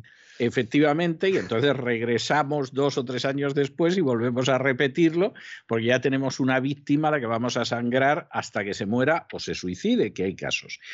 En este caso concreto, en el caso de la persecución de Valeriano, que, ostenta el trono imperial, que se sienta en el trono imperial hasta el año 260, sí que hubo procesos de cristianos en España y es, esto es bastante, bastante interesante. Procesaron al que era obispo de Tarragona, que se llamaba Fructuoso, a dos diáconos que se llamaban Augurio y, Eulogio, y además en plan de, de, dar un castigo ejemplar, los quemaron vivos en el anfiteatro de Tarragona. Mm. Bueno, que sepamos, que sepamos, eh, no puedes establecer de manera rigurosa que no hubiera ninguno antes, pero que sepamos, estos son los primeros mártires del cristianismo en España en el año 259 después de Cristo. Lo cual indica que hasta entonces los cristianos españoles se habían sabido bandear de tal manera que ninguno había ido al martirio, había habido el problema interno, eso sí, de los dos obispos que efectivamente aceptaron sacrificar a los dioses y recibieron el libelo y qué hacemos con ellos, pero eh, realmente martirio que conozcamos el de estos tres y, en esa época... Y de, Cheripa porque a poco se muere Valeriano. Exactamente. Se acaba, el lío. Es decir, si hubieran esperado unos meses, a lo mejor ni eso. Efectivamente. Y luego se produce, que ahí nos quedamos el otro día, pero que mm. evidentemente es muy importante, la persecución de Diocleciano. En su día, cuando hablamos de Diocleciano, y hablamos de su pésima política económica, llamaba mucho la atención un texto de Lactancio, que es un autor cristiano ya de, la primera mitad del siglo IV, donde carga contra Diocleciano, pero curiosamente no enfatiza tanto la persecución como la política económica que llevó a cabo, lo cual es significativo. En una época en que los cristianos ilustrados les importaban los impuestos y la opresión social y todas estas cosas, y no cobrar subvenciones. Y el texto de Lactancio que, que leímos el otro día, lo voy a volver a leer hoy porque no tiene desperdicio, y dice así. Cada uno de los cuatro soberanos, está hablando de esos emperadores de la tetrarquía, mantuvo a su disposición él solo más soldados que todos los que tuvieron los emperadores que les habían precedido en todo el imperio. Los impuestos aumentaron de manera inaudita.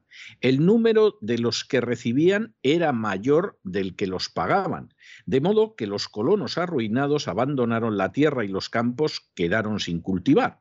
Todavía peor resultó el hecho de que todas las provincias fueran divididas en partes y que a cada región y a cada ciudad se enviara una multitud de funcionarios y de recaudadores, cosa que no fue ni lo más mínimo favorable para la sociedad. Esta gente solo trajo consigo cadenas, exilios y una corrupción acompañada de violencias crueles. Vamos, los funcionarios y recaudadores de aquel entonces pues no se diferenciaban mucho de algunos que existen ahora y encima además Diocleciano decidió en un momento determinado eh, poner orden en otras instituciones y ahí le pilló directamente con los cristianos. ¿Por qué? Bueno, el primer problema, la primera fricción que se produce entre Diocleciano y los primeros cristianos es la cuestión del servicio de armas, del servicio militar. Eh, hasta el siglo III los primeros cristianos habían sido objetores de conciencia. No era muy complicado no acabar en las legiones, porque muchos estaban en provincias, no existía un sistema de conscripción como el que creó Napoleón y luego ha copiado todo el mundo. Y entonces, bueno, pues había muchos cristianos que conseguían escaparse de una pena de ese tipo. De hecho, en las actas de los mártires que aparece el martirio de algunos soldados, eh, son soldados que se convierten y dejan el ejército. Y claro, queriendo dejar el ejército, efectivamente los ejecutan. Esa es la situación.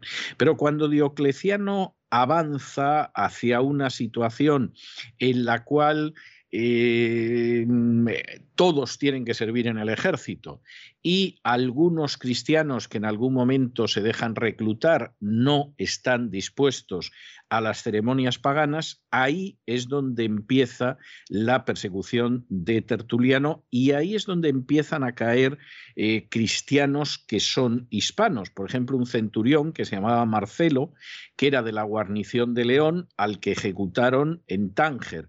O, por ejemplo, en Calahorra, dos soldados, Celedonio y Emeterio, que eran cristianos y fueron degollados.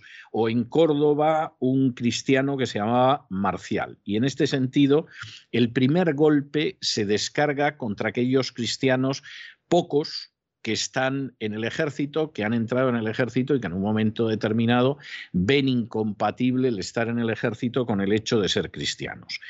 Lo que viene a continuación. Galerio, porque claro, aquí estaban Diocleciano y Galerio, ¿no? Eran los, que estaban todavía. Entonces, Galerio era más de quemar vivo, ¿verdad?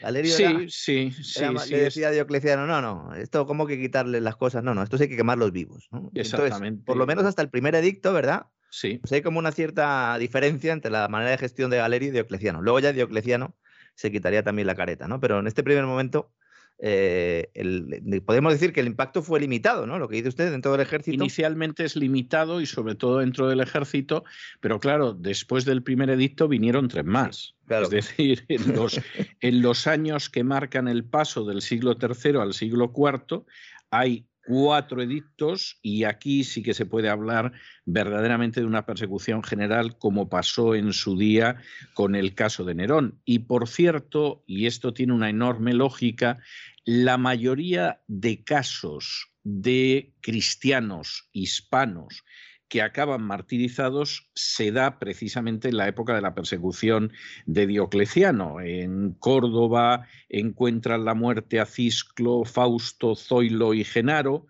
En Gerona fue ejecutado un cristiano que se llamaba Félix.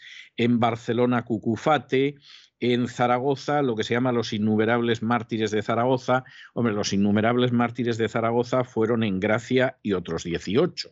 Hombre, matar 19 personas no es ninguna tontería, pero denominarlos los innumerables es una evidente exageración. En Alcalá de Henares ejecutan a dos niños que son los conocidos Justo y Pastor, que primero los azotaron a ver si entraban en razón. Los niños eran díscolos, no entraron en razón. Y además los cristianos eran, eran sujetos eh, eh, potenciales de tortura judicial, es decir, exactamente como no tenían derecho ante los tribunales, se les podía torturar judicialmente.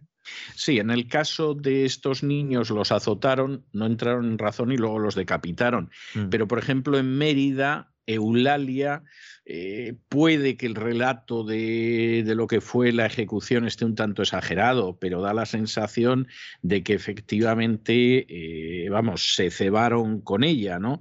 Eh, pasó lo mismo con Rufina y Justa en Sevilla, en Valencia con Vicente, y luego pues hay otros casos que no son tan seguros como los que he mencionado. Hay gente que piensa que son incluso legendarios, como Leocadia en Toledo, eh, Cristeta, Vicente y Sabina en Ávila, Crispina en Ecija, etcétera, etcétera, etcétera. Pero la verdad es que cuando uno examina los casos que se conocen y al final pues estamos hablando quizá de veintitantas, treinta personas que son ejecutadas durante la persecución de, de Tertuliano, sí que hay algunos datos que son enormemente interesantes. Por ejemplo, que estaban distribuidos por todo el territorio nacional. Es decir, ya los cristianos no están en la zona de Tarragona, donde llegó Pablo, y en la zona de la Bética, sino que uno se encuentra a los cristianos prácticamente por toda la península ibérica, que es un dato bastante importante. Segundo, que los cristianos en su mayoría son urbanitas. Es decir, si había cristianos en el campo, pues realmente no lo podemos decir porque no hay noticia. Y de ahí viene, de ahí viene, que es muy interesante, que a los no cristianos se les llame paganos. Paganos, a fin de cuentas, era un, era un, término que eran los que vivían en los pagos, es ah, decir, en el campo. Y y efectivamente se empieza a llamar paganos en el sentido de los que no eran cristianos a los del campo, porque efectivamente en el campo el cristianismo eh, prácticamente no tiene presencia. esta época, que la era de los mártires, también se le conoce sobre todo a partir del siglo V, siglo VI, ¿verdad? Es curioso porque, eh, de hecho, en el calendario copto eh, está el nombre era de los mártires, ¿no? Haciendo referencia, ¿no? A esa persecución de cristianos que efectivamente, bueno, pues no solo en España, sino también en, otros lugares, pues eh, es conocido como tal, ¿no? Es curioso, ¿no? Que en Egipto eh, eh, se le llame era de los mártires, ¿no? También a este periodo. Bueno, porque efectivamente, a fin de cuentas, la persecución de Diocleciano posiblemente es junto a la de Nerón la única persecución que uno puede decir que fue generalizada. Es decir, las otras tuvieron una cierta extensión, pero o fueron situaciones en las que no se quiso forzar la mano, es, esa persecución de la que se habla en la época de Trajano. No, no hubo persecución, había seguramente una ley anticristiana e incluso Trajano le dijo a Plinio, no te molestes en buscarlos. Es decir, claro, si te los denuncian, si es evidente, pues eh, no te va a quedar más remedio que juzgarle, dale la salida de, de, que queme el incienso de los dioses y que quede en libertad, si no, pues habrá que ejecutarlo, pero Evidentemente la idea es, eh, tampoco hay que exagerar, o sea, no te molestes en buscar a esta gente porque no tiene ningún sentido. Es lo mismo que pasa con Marco Aurelio, ¿no? Es muy posible, aunque esto nunca se ha encontrado, pero es muy posible por indicios indirectos que hubiera una norma contra los cristianos desde la época de Nerón, pero luego esa norma, pues en términos generales no se aplicaba y de hecho, eh, cuando uno ve lo que fue eh, la acción de Y lo que fue la acción de Diocleciano, pues uno se da cuenta de que, de que hubo un peso económico, ¿no? O sea, ¿quién robamos más aquí? Pues autónomos hay pocos, pues a por los cristianos. O sea, quiero decir, esto, esto es muy claro. y, además del, bueno, la expropiación directamente de, un pueblo, ¿no? Eh, también está el hecho indudable que cuando hay un problema de crisis social y económica y política, como era el momento, pues buscar un chivo expiatorio siempre está muy bien, ¿no?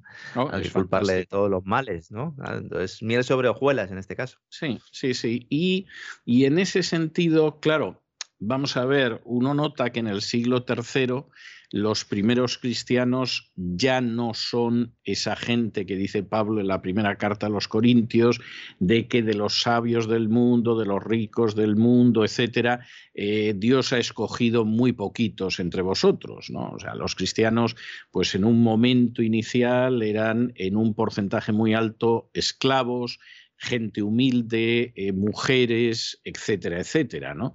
Eh, por supuesto, durante las primeras décadas judíos, además.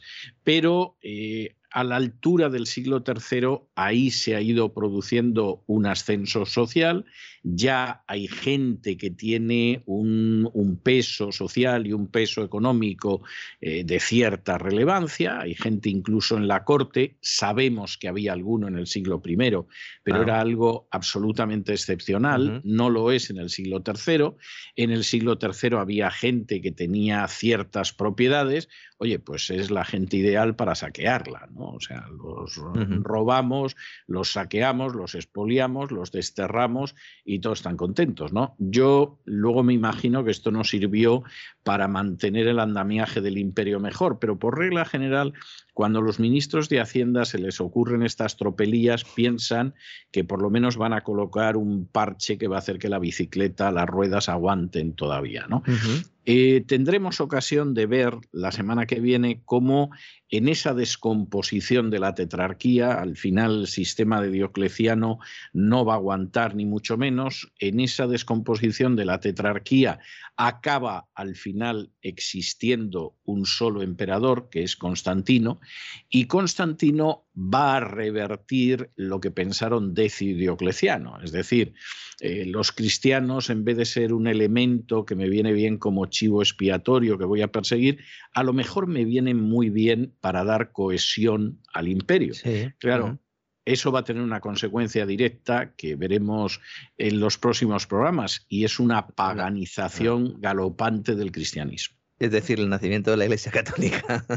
Eh, bueno, en, buena medida, pero aunque, aunque ese es un proceso largo, ¿no? A fin de cuentas, el propio sistema papal es un sistema que se consagra ya entrada a la Edad Media. Fusionando esa religión y Estado, exactamente, ¿no? Fusionando esa religión cristiana eh, bueno, ya muy paganizada. Exactamente, ya muy paganizada y ya pues con una estructura dogmática eh, muy determinante para lograr esa cohesión y también como elemento colonizador también, ¿no? no hay que olvidarlo en, en el futuro, ¿no? Sí, sí, así es. Bueno, tendremos ocasión de ver todo eso la, semana que viene. Oiga, con un poco de suerte, para marzo aparecen los visigodos. Yo me compré un disfraz de visigodo. Me lo compré para las navidades y estoy viendo que es que no puedo. Cada vez que voy a la báscula me doy miedo, don César. Yo, no sé si me va a servir. Yo la verdad es que espero, tampoco lo aseguro, pero yo creo que para marzo es posible que aparezcan los visigodos. ¿eh? O sea, no se lo aseguro porque ya estamos con un pie en febrero y, a saber cómo va a ir todo, pero yo creo que rayando marzo lo mismo empezamos a ver a los visigodos. No me voy a aprender la lista, ¿eh? como se hacía antaño en España, de los visigodos. ¿eh? Me aprenderé dos o tres. Los reyes godos, sí. Con Teodorico y Alarico no me sirve, me tendré que aprender alguno más y así pues le podré acompañar. Y Ataulfo, que fue el primero, en fin. Don Rodrigo, que fue el último, en fin. Cosas de este tipo. Un abrazo muy fuerte, don Lorenzo. Hasta mañana. Un fuerte abrazo.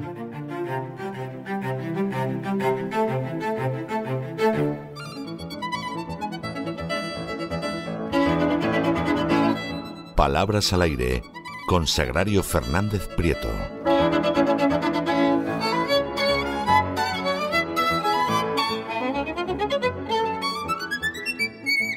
Estamos de regreso y estamos de regreso para esa segunda parte de nuestro programa doble y sesión continua que tenemos todos los lunes en La Voz.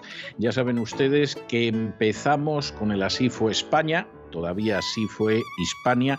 Yo no sé Si antes del mes de marzo van a aparecer los visigodos, lo dudo mucho. De momento estamos en Hispania y repasamos la historia de España. Y luego saben que en la segunda parte de ese programa doble y sesión continua tenemos a doña Sagrario Fernández Prieto, que de manera paciente y perseverante nos enseña a escribir y hablar bien en español. Bueno, pues ya ha llegado doña Sagrario. Muy buenas noches. ¿Qué nos trae usted hoy? Muy buenas noches, don César. Soy paciente y perseverante porque los alumnos son aplicados y maravillosos, tan aplicados que hoy la primera palabra es oreo. Una palabra que... Oreo, pero no por la eh, galleta, me imagino. Eh, bueno, pero ya como hemos hablado de alumnos aplicados, pues si estuviéramos en, en, una clase físicamente hablando, pues yo repartiría oreos en estos momentos. Y se lo agradecería, no me cabe la menor duda. Por supuesto. Pues eh, la palabra del día en el diccionario, y debían estar igual de cariñosos que yo, es oreo.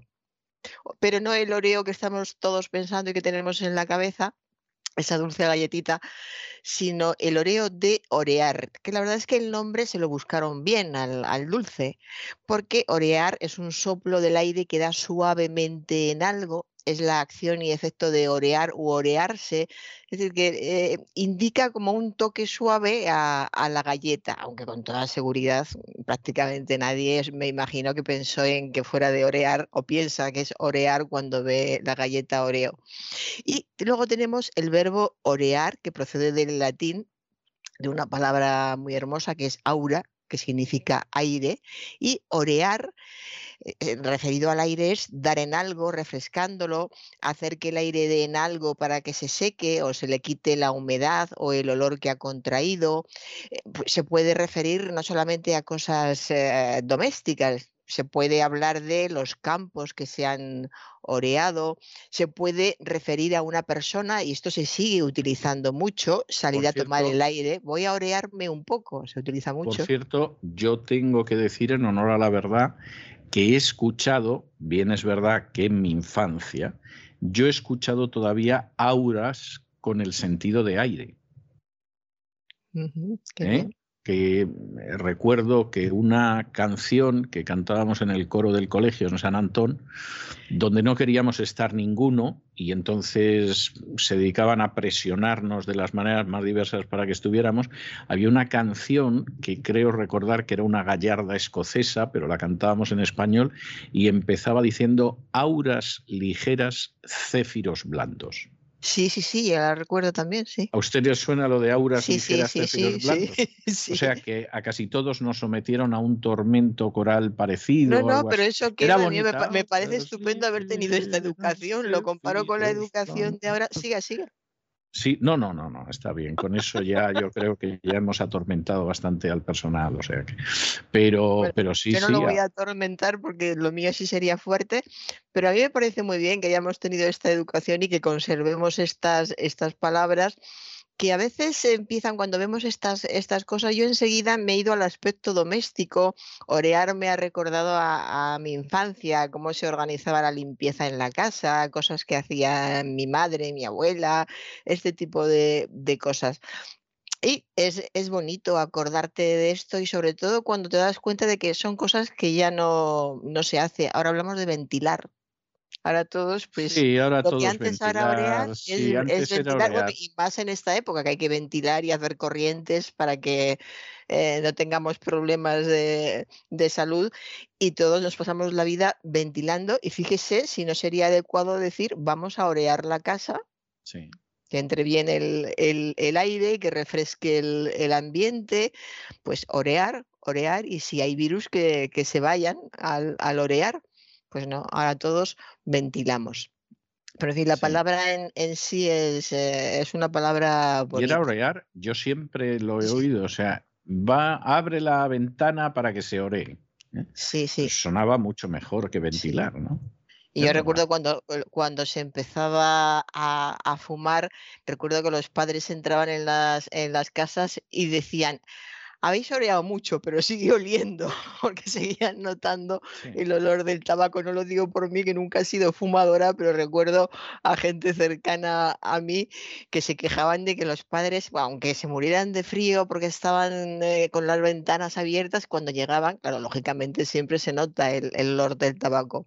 De modo que orear en, en, mi, en mi generación también se asocia mucho. Seguro que si le pregunto a algún amigo o amiga, ¿a ti orear a qué te suena? Y me diría, a fumar y abrir las ventanas para que no se enteraran los padres. Exactamente, sí, sí, sí, sí. Es así, es así. Bueno, pues ahora continuamos, eh, cambiamos de tercio por completo. Un oyente nos pregunta, ¿pagar en especie tiene algo que ver con las especias? Pues, pues tiene, tiene que ver, vamos a ir viéndolo. Pagar en especie es una locución adverbial que quiere decir pagar en frutos o géneros y no en dinero. Eh, hay muchos ejemplos, recoge muchos el diccionario, he seleccionado alguno. Por ejemplo, eh, como, como oro en paño, que, explica el aprecio que se hace de algo por el cuidado que se tiene con, con, ello, que quiere decir que se pagaba en oro y en un oro que era muy, muy cuidado, que, que había que mm, eh, hacerse, hacerse de oro. O sea, el oro pero tiene tanta importancia, hay muchas expresiones, ahora leeré más con, con, el sustantivo oro, y era porque era una moneda de cambio importante. De modo que si tenías una onza de oro, una moneda de oro, esa moneda de oro mm, te daba para comprar muchísimas cosas. luego estaban los reales, había muchas más monedas y se podía comprar con, con oro. Y por supuesto estaban las especias también. Y las especias era algo, mm, era algo de ricos. De hecho, en los castillos, en los palacios, era donde se cocinaba con especias, porque las especias venían de Oriente, eran muy caras y no estaban al alcance de todo el mundo. Así que pagar con especias sí era también posible y era muy valioso. Alguien que tenía oro o que tenía especias em, o que tenía tejidos, el tejido era también muy importante, el, paño a la hora de, pagar. Se podía pagar de muchos modos diferentes siempre que al otro le interesara, se sigue pudiendo hacer, de hecho. Siempre que al otro le interese algo que tú tienes, le puedes pagar con ello. Hace poco leí una novela del último premio Nobel de literatura eh, ambientada en África, que es de, donde él procede, y, hablaba de principios del siglo XX, que es cuando él, eh, nació, de, la de las colonizaciones eh, africanas, y sobre todo una gran parte del libro, porque el tío del protagonista era mercader, hablaba de los mercaderes, estamos hablando de los mercaderes del siglo XX, de la primera mitad del siglo XX, que iban por poblados, vendiendo lo que podían necesitar, pues eh, cacharros, comida, especias, y eh, no podían esperar que les pagaran con dinero. Era gente que, vivía en, en, chabolas, que apenas conocían eh, nada, nada, moderno.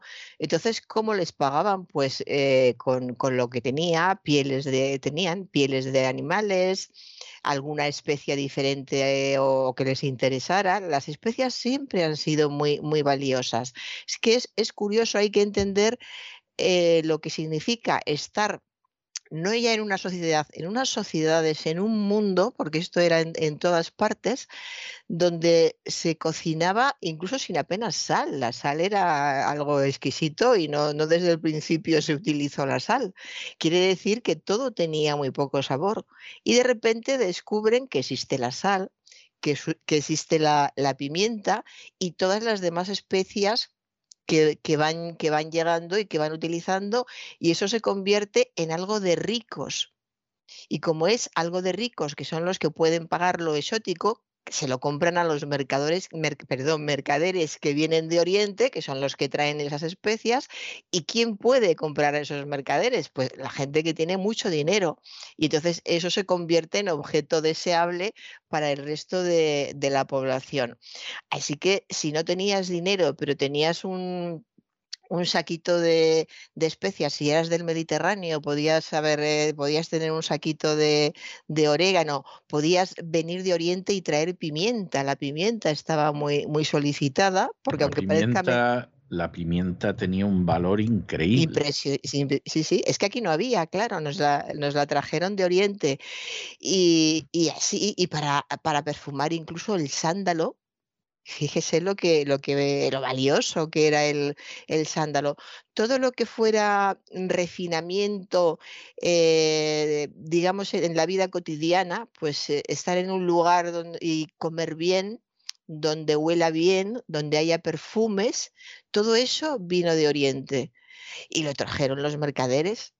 Entonces lo vendían o lo intercambiaban por otras cosas. La forma de, pagarlo, si alguien tenía dinero, pues tenía doblones de, o de oro de cualquier eh, otro material, o tenía reales eh, que valían muchísimo menos, o tenía otro tipo de cosas, como digo, por ejemplo, los tejidos, que muchos también eran de, Oriente, pero recuerdo en esta novela cómo hablaba de que en, en África, como tenían corderos, pues la piel del cordero se dieron cuenta de que eh, podía, la tiraban, al principio la tiraban, hasta que llegó un mercader y dijo que no, no, que eso él lo, lo vendía en Flandes. Entonces, desde el sur de África, esas pieles se limpiaban y se transportaban hasta Flandes, donde había personas que pasaban mucho frío y utilizaban esas pieles para abrigarse después de haberlas tratado con todo lujo y se hacían unos abrigos y unas vestimentas impresionantes. O sea que es curioso el intercambio del que estamos hechos todos. O sea, todos eh, procedemos, si empezamos a mirar un poquito atrás, hemos vivido gracias a que hemos cambiado unas cosas por otras, no tanto comprar, como cambiar unas cosas por otras. Y, eh, y, digo, no tanto comprar en el sentido que tiene para nosotros la palabra comprar, sacar dinero del bolsillo y pagar por algo. No, el dinero no era tan frecuente y tan habitual. O sea, yo tengo esto que tú no tienes y a mí me hace falta lo que tienes tú, pues te lo cambio. A cambio de eso te doy lo otro. Cuidado, y también estaba la esclavitud, porque a veces un saquito de especias podía ser lo que, lo que valían un, un grupo de esclavos, pero bueno, ese es otro, eso es otro tema.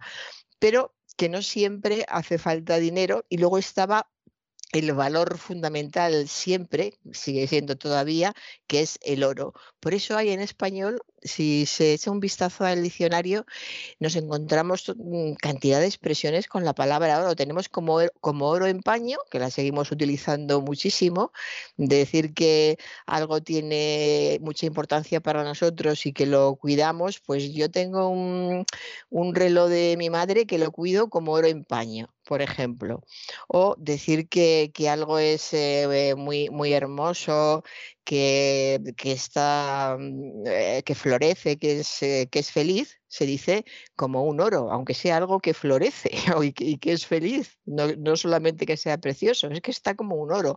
Y una expresión que he recordado hoy que me ha llamado la atención, que es de oro y azul.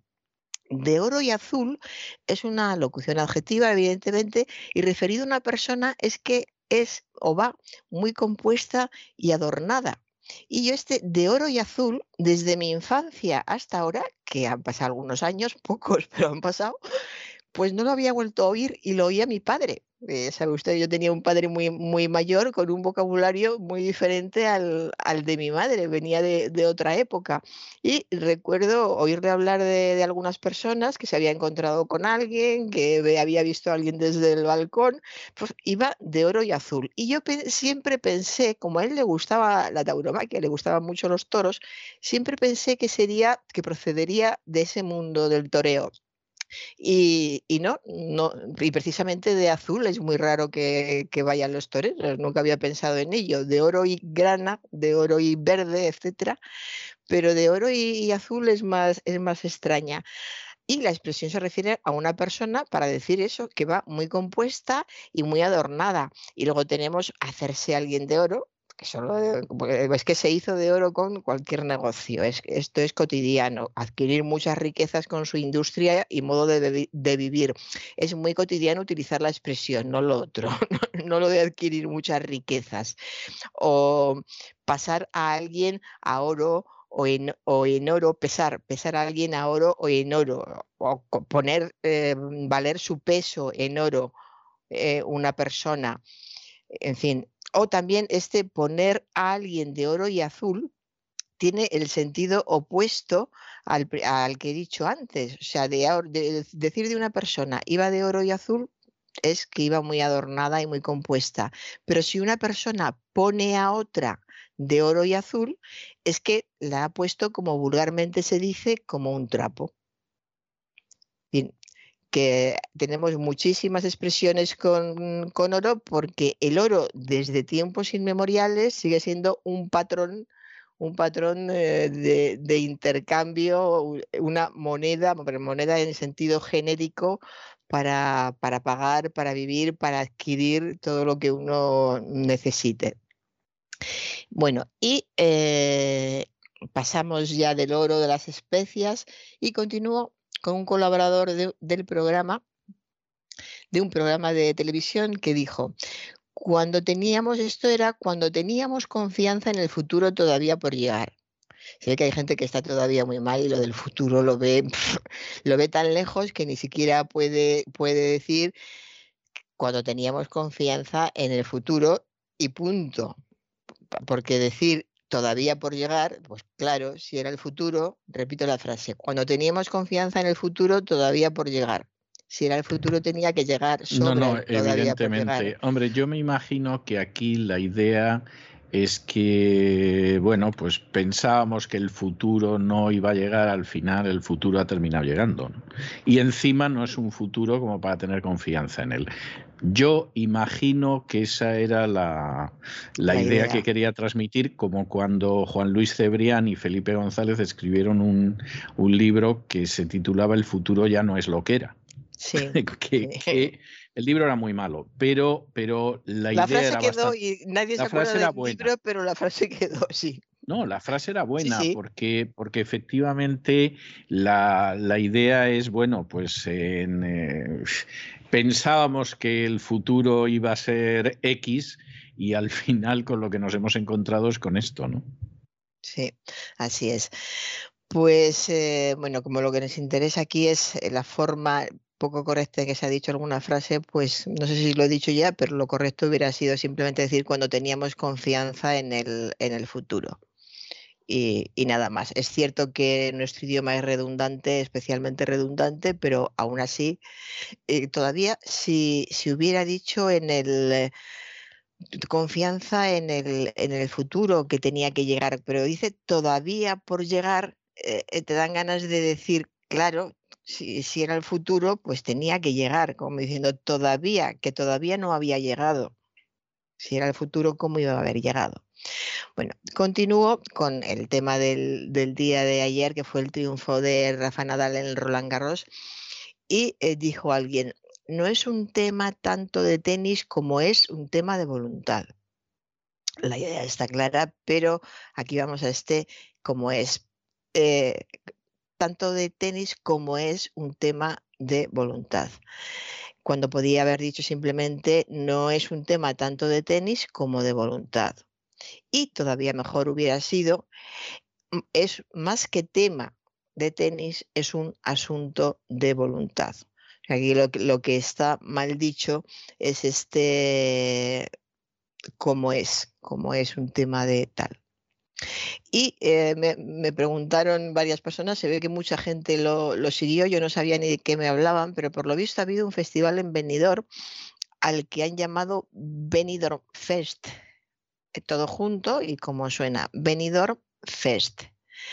Eh, pues que, me parece, que me va a parecer una tontería, que lo querían hacer más internacional, supongo que esto de Benidorm Fest les, les, suena, les suena inglés, aunque no tenga nada que ver con el inglés, pero es una forma eh, de, de, expresarse que se acerca más a todo lo, lo, anglosajón, que es lo que todos queremos ser anglosajones, al parecer. Y, y eso me, me, parece que no hacía falta y que es una tontería. Y desde luego eh, ya es cuestión de adaptarse o no de que al Festival de Benidorm, que yo la verdad es que no, no sabía ni que seguía existiendo el Festival de Benidorm. Le ¿Es, llamé... ¿Es, el mismo festival de toda la vida? El de toda la vida. El de, el toda, de toda la, vida. la, vida. de Dios. Muy bien. El de toda la vida. Pues eh, si alguna vez me refiero a él, claro, cuando pasan estas cosas, si ahora ya es Benidorm Fest y ha aparecido hoy en todos los medios de comunicación porque ha habido polémica sobre la ganadora, hay mucha gente que está a favor y mucha gente que está a favor de otras chicas que son gallegas y, y hay polémica y se ha hablado del tema. Y ya hoy en todos, en todos los medios, tanto digitales como físicos, se ha hablado del Benidorm Fest. O sea que parece que, ha quedado desde el momento en que además se presentó así, las letras estaban detrás del, escenario. Eh, yo no lo vi, pero me dijeron que, el, que el comentarista decía continuamente Benidorm Fest, así que ha calado como cala siempre todo lo que sea un pequeño cambio. Es verdad que el Festival de Benidorm bueno, eh, hubo mucha polémica, se habló mucho porque si era antiguo, porque si de ahí salió no sé quién, pero también salió gente muy buena y que cantaba muy bien del Festival de, de Benidorm. Y, hubo una época en que alegraba la vida incluso, porque era un festival que, que, estaba muy bien y era muy entretenido y sobre todo eso, que de ahí salió gente que después triunfó y triunfó fuera de, fuera de España. Bueno, y gente, y gente que cantó en el Festival de Eurovisión, quedó muy bien y luego no se dedicó a la canción como fue Fernando Esteso. ¿Esteso se presentó como cantante? Vamos a no sabía que cantaba. Bueno, vamos a ver. Fernando Esteso no solo cantaba, sino que cantaba muy bien. ¿eh? Empezó de jovencito con el grupo que eran los padres y tal, eh, cantando jotas, que no es fácil, ¿eh? no es fácil, y él empezó y eh, luego en algunas de las imitaciones, por ejemplo, cuando él imitaba a Tom Jones y cosas así, canta bastante aceptablemente, o sea, no es Tom Jones, pero vamos, imitar a Tom Jones tampoco es tan fácil. Cantaba y cantaba bien y tuvo una época en la que pensó eh, puesto que hacía gracias en el escenario y además cantaba, pensó en dedicarse a cantar. Y entonces se presentó un año con una canción de Augusto Algueró, pues de estas muy alegres que componía Augusto Algueró, que decía en el estribillo, nunca quise ser el rico del cementerio. ¿eh? No me acuerdo cómo se llamaba la canción y todo lo demás, pero yo lo he visto varias veces y cantaba bien, interpretaba bien. Lo que pasa que, bueno, pues y quedó en un buen puesto. O sea, no sé si quedó el segundo, el tercero, o sea, no, no quedó en un mal puesto. Y lo que pasa es que luego pues, se dio cuenta de que eh, le iba mucho mejor haciendo parodias y, dedicándose al humor que, que a cantar. Pero sí, sí, sí. Y, estuvo, vamos, yo he visto la grabación de ese festival, la he visto cuando él sale, además todo vestido de negro, y, dirige a Augusto Algueró, que, que, era compositor de muchas de las canciones más pegadizas de aquel entonces. Sí, estaba pensando que yo creo que de este festival salió también Julio Iglesias, ¿no? No, de este festival sale Julio Iglesias. Efectivamente, de este festival sale Julio Iglesias y quien no era Julio Iglesias, o sea, salió, salió gente bastante diversa. Yo tengo la sensación, pero no me atrevo a asegurarlo, pero tengo la sensación de que alguien me ha contado que antes de que fueran conocidos estuvo ABBA. Es decir, ABBA mm. salta a la fama con el Waterloo en, en, en, Eurovisión, etcétera, etcétera, pero creo recordar que alguien me contó que, uno de los conjuntos, cantantes, etcétera, que pasó por Benidorm, que fue ABBA, y no causó mucha impresión. ¿eh? O sea, todavía se ve que no hacían los temas que harían luego, que había algunos que estaban muy bien y había otros que eran espantosos. Yo, por ejemplo, odiaba Chiquitita y Fernando. ¿Eh? No porque dijeran algunas palabras en español, pero bueno, Chiquitita es un tema que yo llegué a aborrecer con toda mi alma. Además, se oía a todas horas, parecía un tema como para que confesaras que eras el toro que había matado a Manolete, y con Fernando me pasaba igual. O sea, yo había temas de Ava que no me gustaban, y había otros que me parece que estaban bien, dentro de su estilo, dentro de su mm. estilo. A mí hay algunos de ABBA que sí me gustan. Coincido en Chiquitita, yo no podía soportar Chiquitita, Fernando me daba igual pero creo que fue un grupo interesante. En, esa época era, era el toque diferente en, esos años. A mí me gustaba, me gustaba verlos. No, y yo creo, yo creo que algunas de las canciones eran buenas. Es decir, insisto, hombre, no eran grandes composiciones, pero, pero algunas de las canciones eran buenas e incluso en algún caso se permitieron que no solamente la música fuera buena, sino que la letra fuera buena. Lo que pasa es que, claro, como cantaban en inglés, pues en España no se enteraba nadie, nos enterábamos cuatro, ¿no? Pero, pero incluso, por ejemplo, una canción que se llama The Winner eh, Takes It All, es decir, el ganador se lleva todo. Pues, pues tenía una letra que era muy buena también y, y, la música era muy buena. Yo creo que es una de sus mejores canciones. La gente no se enteraba mucho. Yo creo que estaban más por chiquitita.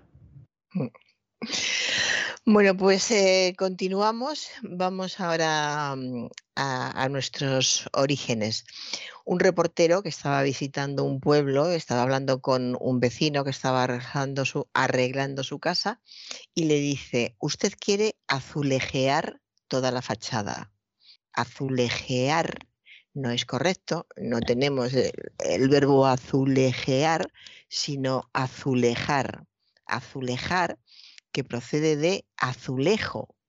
Azulejo eh, que es una palabra que, se utiliza en muchos países, en Bolivia, Costa Rica, México, Nicaragua, pero en muchísimas eh, partes tiene, tiene, significados diferentes. Eh, por ejemplo, en estos países que he dicho significa simplemente azulado, Azulejo es algo que es azulado. En Argentina, Panamá y Uruguay es un caballo. Eh, en otros lugares es un pájaro, fíjense esto qué bonito, pájaro americano de unos 12 centímetros de longitud.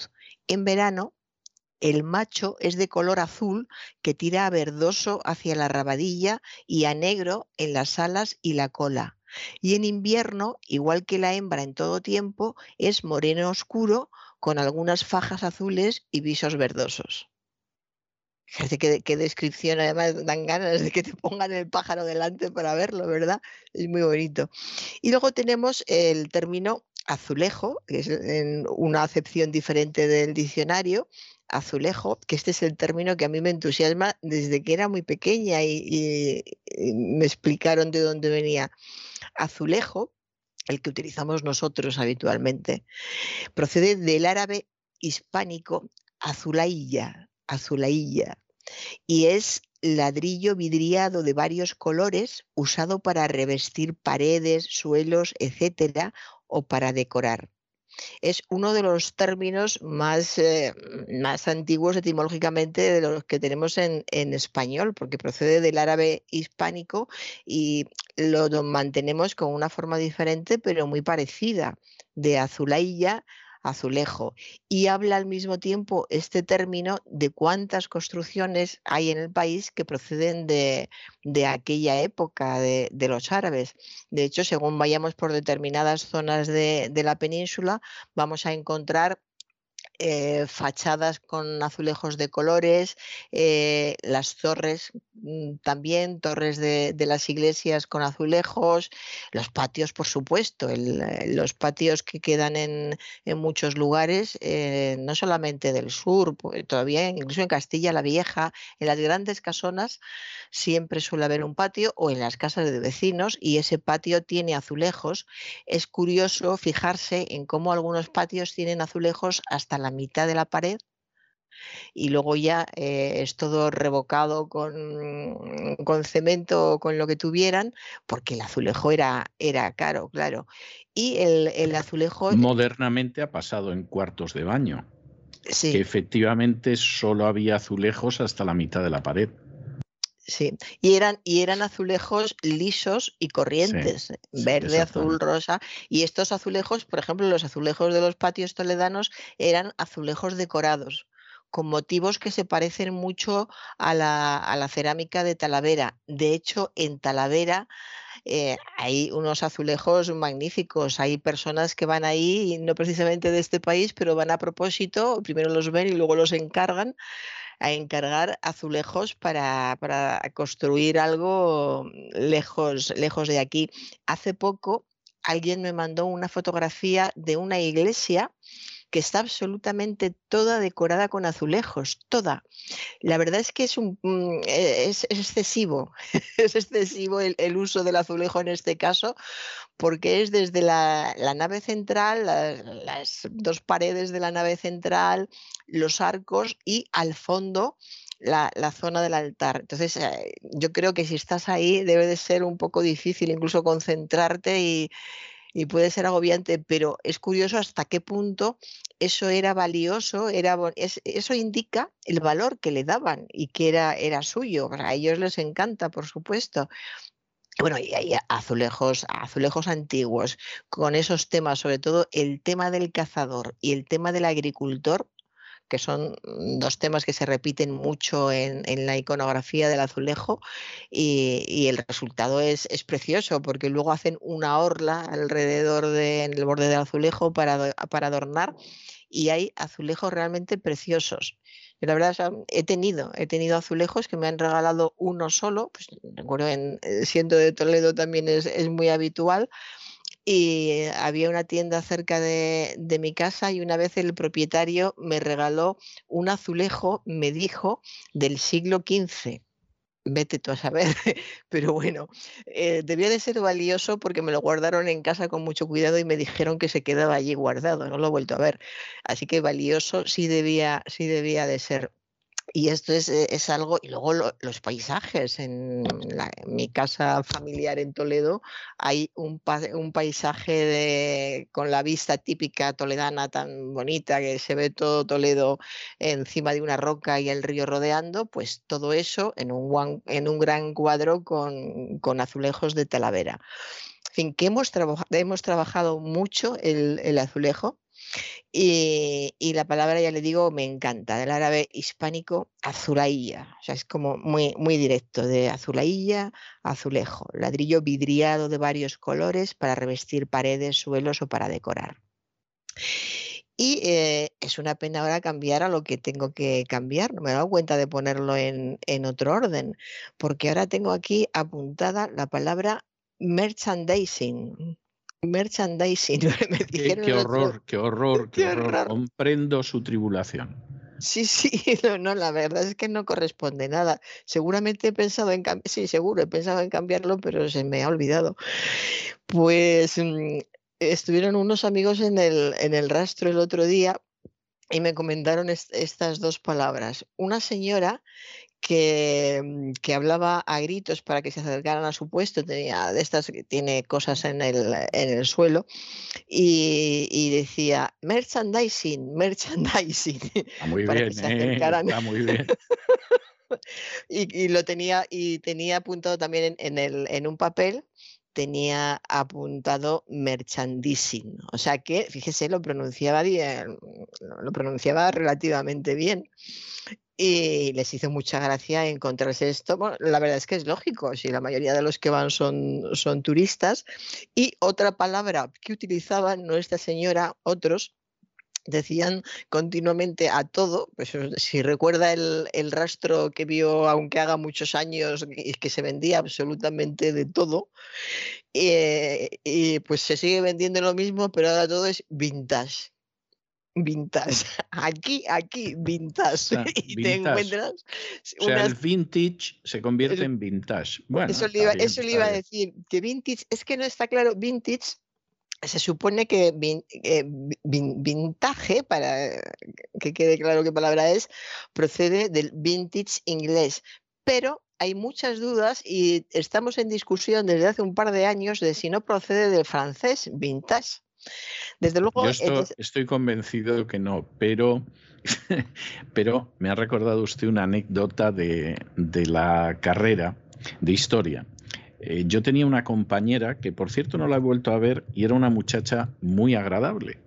Y entonces, estudiando prehistoria, aparece la Pebble Culture, que es la cultura de eh, los guijarros, sería la traducción, pero que se empeñan en seguir llamando Pebble Culture en vez de llamarlo cultura de los guijarros. Bien, entonces eh, recuerdo que en cierta ocasión, hablando con esta señorita, que era muy simpática, me dice, la Pebble Culture.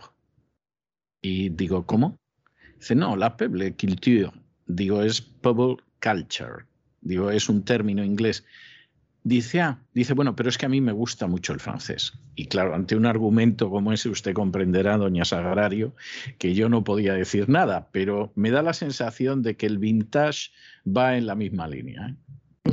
Desde luego yo aquí a- a- es que a nadie le he oído decir vintage. o- No, a nadie. claro, porque la gente no sabe inglés. Es decir, más allá de look cool y alguna cosa de ese tipo, eh, en España la gente, a pesar de que ahora es la lengua que se enseña en el bachillerato, no como en mi época que se enseñaba el francés, pero a pesar de que es la, la lengua que se enseña en el bachillerato, la verdad es que la gente no sabe inglés. O sea, eh, es algo tremendo. Y, y entonces, pues tampoco me extraña mucho. Y ya en gente de cierta edad, eh, yo recuerdo el director de un museo en España, que era una persona sin duda culta y además había estado becado en Alemania y, todo lo demás. Era, era, era una persona culta, lo digo sin ninguna ironía, porque lo era y era una persona muy preparada para su trabajo de director de museo y todo lo demás. Y él decía que él a su generación la definía como una generación que está perpetuamente aprendiendo inglés. Era, era, mayor que yo, varios años, pero él definía su generación como, como, esa generación que para qué nos vamos a engañar. O sea, no, no vamos a aprender inglés en la vida. Podemos leer alguna cosilla, en fin, cosas así, pero no vamos a aprender inglés jamás. Es verdad. De todas formas, lo de vintage es un término muy común desde, desde hace tiempo. Como se utiliza mucho en el mundo de la moda, es, es fácil oírlo. Hay quien tiene, pues por ejemplo, eh, coge una chaqueta de, de, su madre de hace 20 o 30 años y dice que es vintage.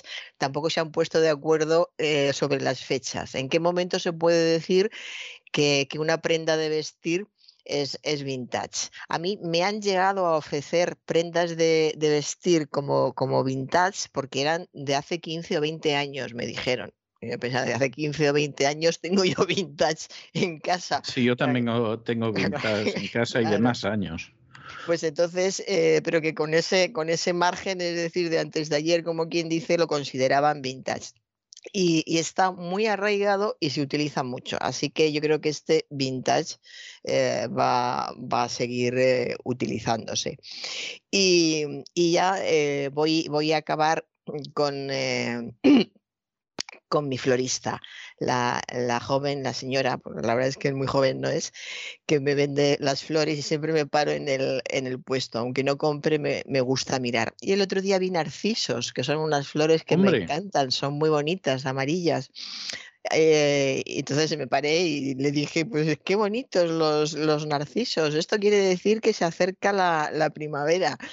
Y, y mi, mi, querida, mi, mi, mi querida señora de las plantas dijo, es que los narcisos son icónicos.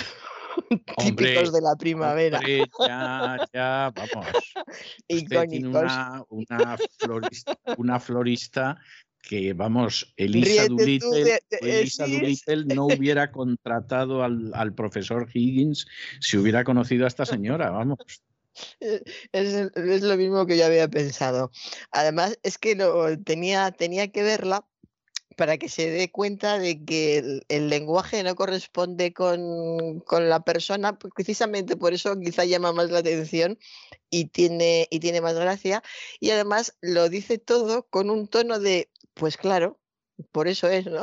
Como diciendo que claro. que incultos son todos los que vienen aquí que no se dan cuenta de que estas cosas son así, pues porque tienen que ser así pues eh, son icónicos típicos de la primavera. Yo quiero eh, llamar la atención sobre el término icónico. Llevamos ahora unos días en, las noticias que hablan continuamente de eh, el, icónico, no sé cómo lo llaman, pues una especie de, una construcción que pusieron a salida del metro de, de, Sol, que es del gran arquitecto Antonio Palacios, que es el que modernizó Madrid, y lo pusieron a la salida del metro. Y ahora lo, lo van a quitar, no sé por qué motivos. Y he visto ayer hoy, he visto en, en la prensa, pues eh, la icónica salida del Metro de Sol, el, el icónico artefacto, no decían artefacto, el icónico tal que creó Antonio Palacios, repiten icónico, es una palabra que gusta. Cuando dicen icónico, es de esas palabras que yo creo que la gente piensa que ha dicho algo importante, que ha dicho algo oculto, y, y les gusta muchísimo. Podían decir lo que hubieran dicho hace tiempo, pues que algo es destacado, relevante, significativo, emblemático. Por ejemplo, en esto que explicaba ahora del metro, pues podrían haber utilizado emblemático, que me parece un adjetivo muy, muy acorde con lo, con lo que estaban diciendo. También muy simbólico, muy representativo. Los narcisos son es- representativos de la primavera o, o o este, esto es representativo de la arquitectura de Madrid. En fin, Es, es un anglicismo, pero además un anglicismo americano. ¿eh? Mm. O sea, aquí es muy común utilizar el iconic y el icon. ¿eh? O sea, el icono y el icónico. ¿no? Y entonces, pues por supuesto, los hispanos lo utilizan mucho y ya llegan al colmo del paroxismo cuando en un momento determinado pues te dicen y este personaje es un es un ícono o un icon de lo que sea, de la vida social, de la economía, de la canción, etcétera, y tú como si no hubieras oído al que tienes enfrente le dices, sí, hay quien lo considera un icono y es muy representativo, pero, pero sí, es, eh, es del, del inglés americano, se ha popularizado mucho y luego lo han maltratado los hispanos, como suele suceder, olvidándose de que en español existe icono. Es decir, no, no un icon, ¿no? sino que hay un icono en todo caso. Y además en español hay infinidad de palabras que no es necesario decirlo del icono, pero bueno. Pues con los narcisos y los iconos acabo, don César. Bueno, pues eh, yo la voy a despedir con Julio Iglesias, porque antes de que mencionara usted lo del Festival de Benidorm, yo he dicho, hombre, mira, Julio Iglesias, podía, podía realmente haber puesto a otra gente, porque por el Festival de Benidorm, la verdad es que como, como comentábamos antes, ha pasado muchísima gente y gente que luego ha tenido una relativa fortuna, ¿no? Pero, pero bueno, está bien en principio. eh, Yo creo que el personaje más emblemático de los que, más icónico que diría alguno, de, de los que han ganado en el Festival de Benidorm, pues, pues ha sido precisamente Julio Iglesias. Y hay otros, hombre, ha habido gente que, que tuvo su suerte, por ejemplo, Rafael, ganó el Festival de Benidorm antes de Julio Iglesias, eh, execuo con una señorita cubana y, y, efectivamente lo ganó, pero luego hay una serie de personas que ahora mismo, o sea, yo no sé quién se acordará ahora, por ejemplo, de quién era Rosalía o de quién era Tony Dalara o de quién eran los gritos, es decir, ahí hay una serie de, de personajes que yo tengo mis dudas, yo creo que la mayoría son personajes Juan Eduardo Mochi, sin ir más lejos. Sí, o sea, Mochi, me acuerdo. Mochi lo ganó en su día, lo ganó en su día con una canción que se llamaba Un camino hacia el amor. La canción y- la recuerdo a él, sí. Yo sí la recuerdo la canción. Al año siguiente la eh, lo ganó Juan Camacho, que es otro personaje, yo diría que prácticamente olvidado. Al año siguiente, y por cierto, yo creo que fue el salto, no voy a decir hacia el gran estrellato porque nunca ha sido el caso, pero ya a mantenerse ahí y se sigue manteniendo hasta ahora, lo ganó Diango con una canción que se titulaba Si yo fuera él que a la gente no le gustaba, pues le parecía una canción así muy tristona, pero, pero la verdad es que yo creo que es prácticamente el último, el último del Festival de Benidorm que, que tenía una cierta relevancia. Y por cierto, para que vea usted lo que son las cosas, eh, Diango, que hizo el servicio militar cuando todavía llevaban lanza, está anunciado estos días para un recital aquí en Miami eh, con el Puma. O sea, dos jóvenes valores que empiezan ahora y, y los dos van a estar juntos cantando, que posiblemente no esté mal para nostálgicos, ¿no? Porque entre el pavo real, que a mi abuela le encantaba, encontraba de lo más atractivo a- al puma, supongo que le veía una nota eh, exótico-erótica al puma, y, y el otro cantando las cosas tan tristes que ha cantado siempre, pues a lo mejor es un, un agridulce que no está mal. Yo desde luego no pienso ir, pero, pero supongo que si van a cantar los dos es porque piensan que va a ir mucha gente a verlos. No cabe la menor duda. Bueno, yo le dejo con Julio Iglesias, con La vida sigue igual, que, que él compuso cuando se dio cuenta de que ya nunca llegaría a ser futbolista, porque había tenido un accidente de automóvil y estuvo sin andar, pues yo creo que un año por lo menos, y entonces se dedicó a darle a la guitarra y compuso La vida sigue igual. O sea que el accidente le vino de maravilla, porque no sabemos a lo que hubiera llegado como jugador de fútbol Julio Iglesias, pero como cantante mm, más lejos que ninguno en España, por lo menos hasta día de hoy. Y, y en fin, la vida sigue igual. Usted sabe que cuando las cosas vienen mal dadas, los verdaderos amigos están cerca y, lo, y el inmenso número de amigos que tenías en tiempo de fortuna se los traga la tierra que decía Julio Iglesias, entre otras muchas verdades, en, en la vida sigue igual. Eh, nos vemos el jueves, Dios mediante, doña Sagrario. Hasta el jueves.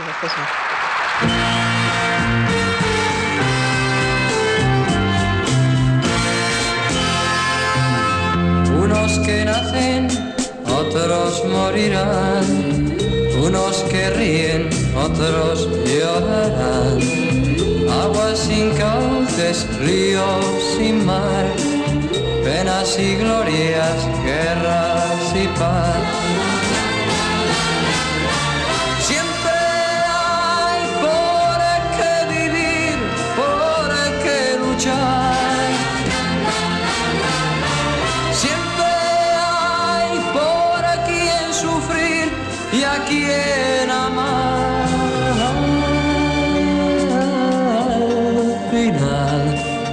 Las obras que dan, las gentes se van.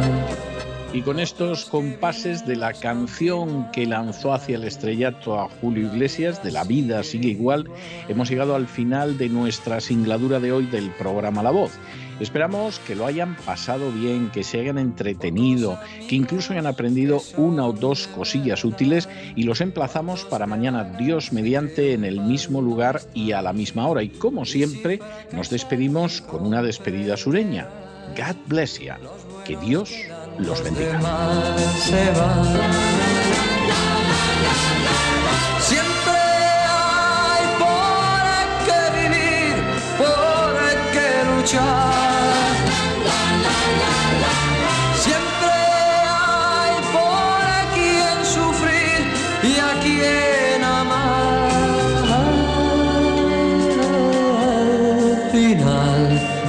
Las obras quedan, las gentes se van. Otros que vienen las continuarán. La vida sigue igual.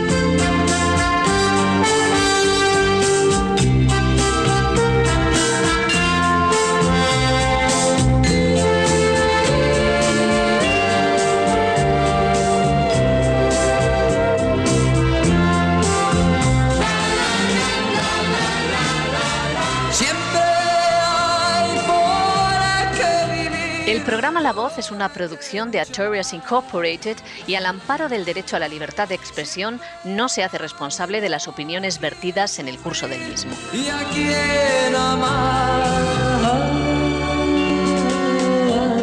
Al final, las obras quedan, las gentes se van, otros que vienen las continuarán. La vida sigue igual.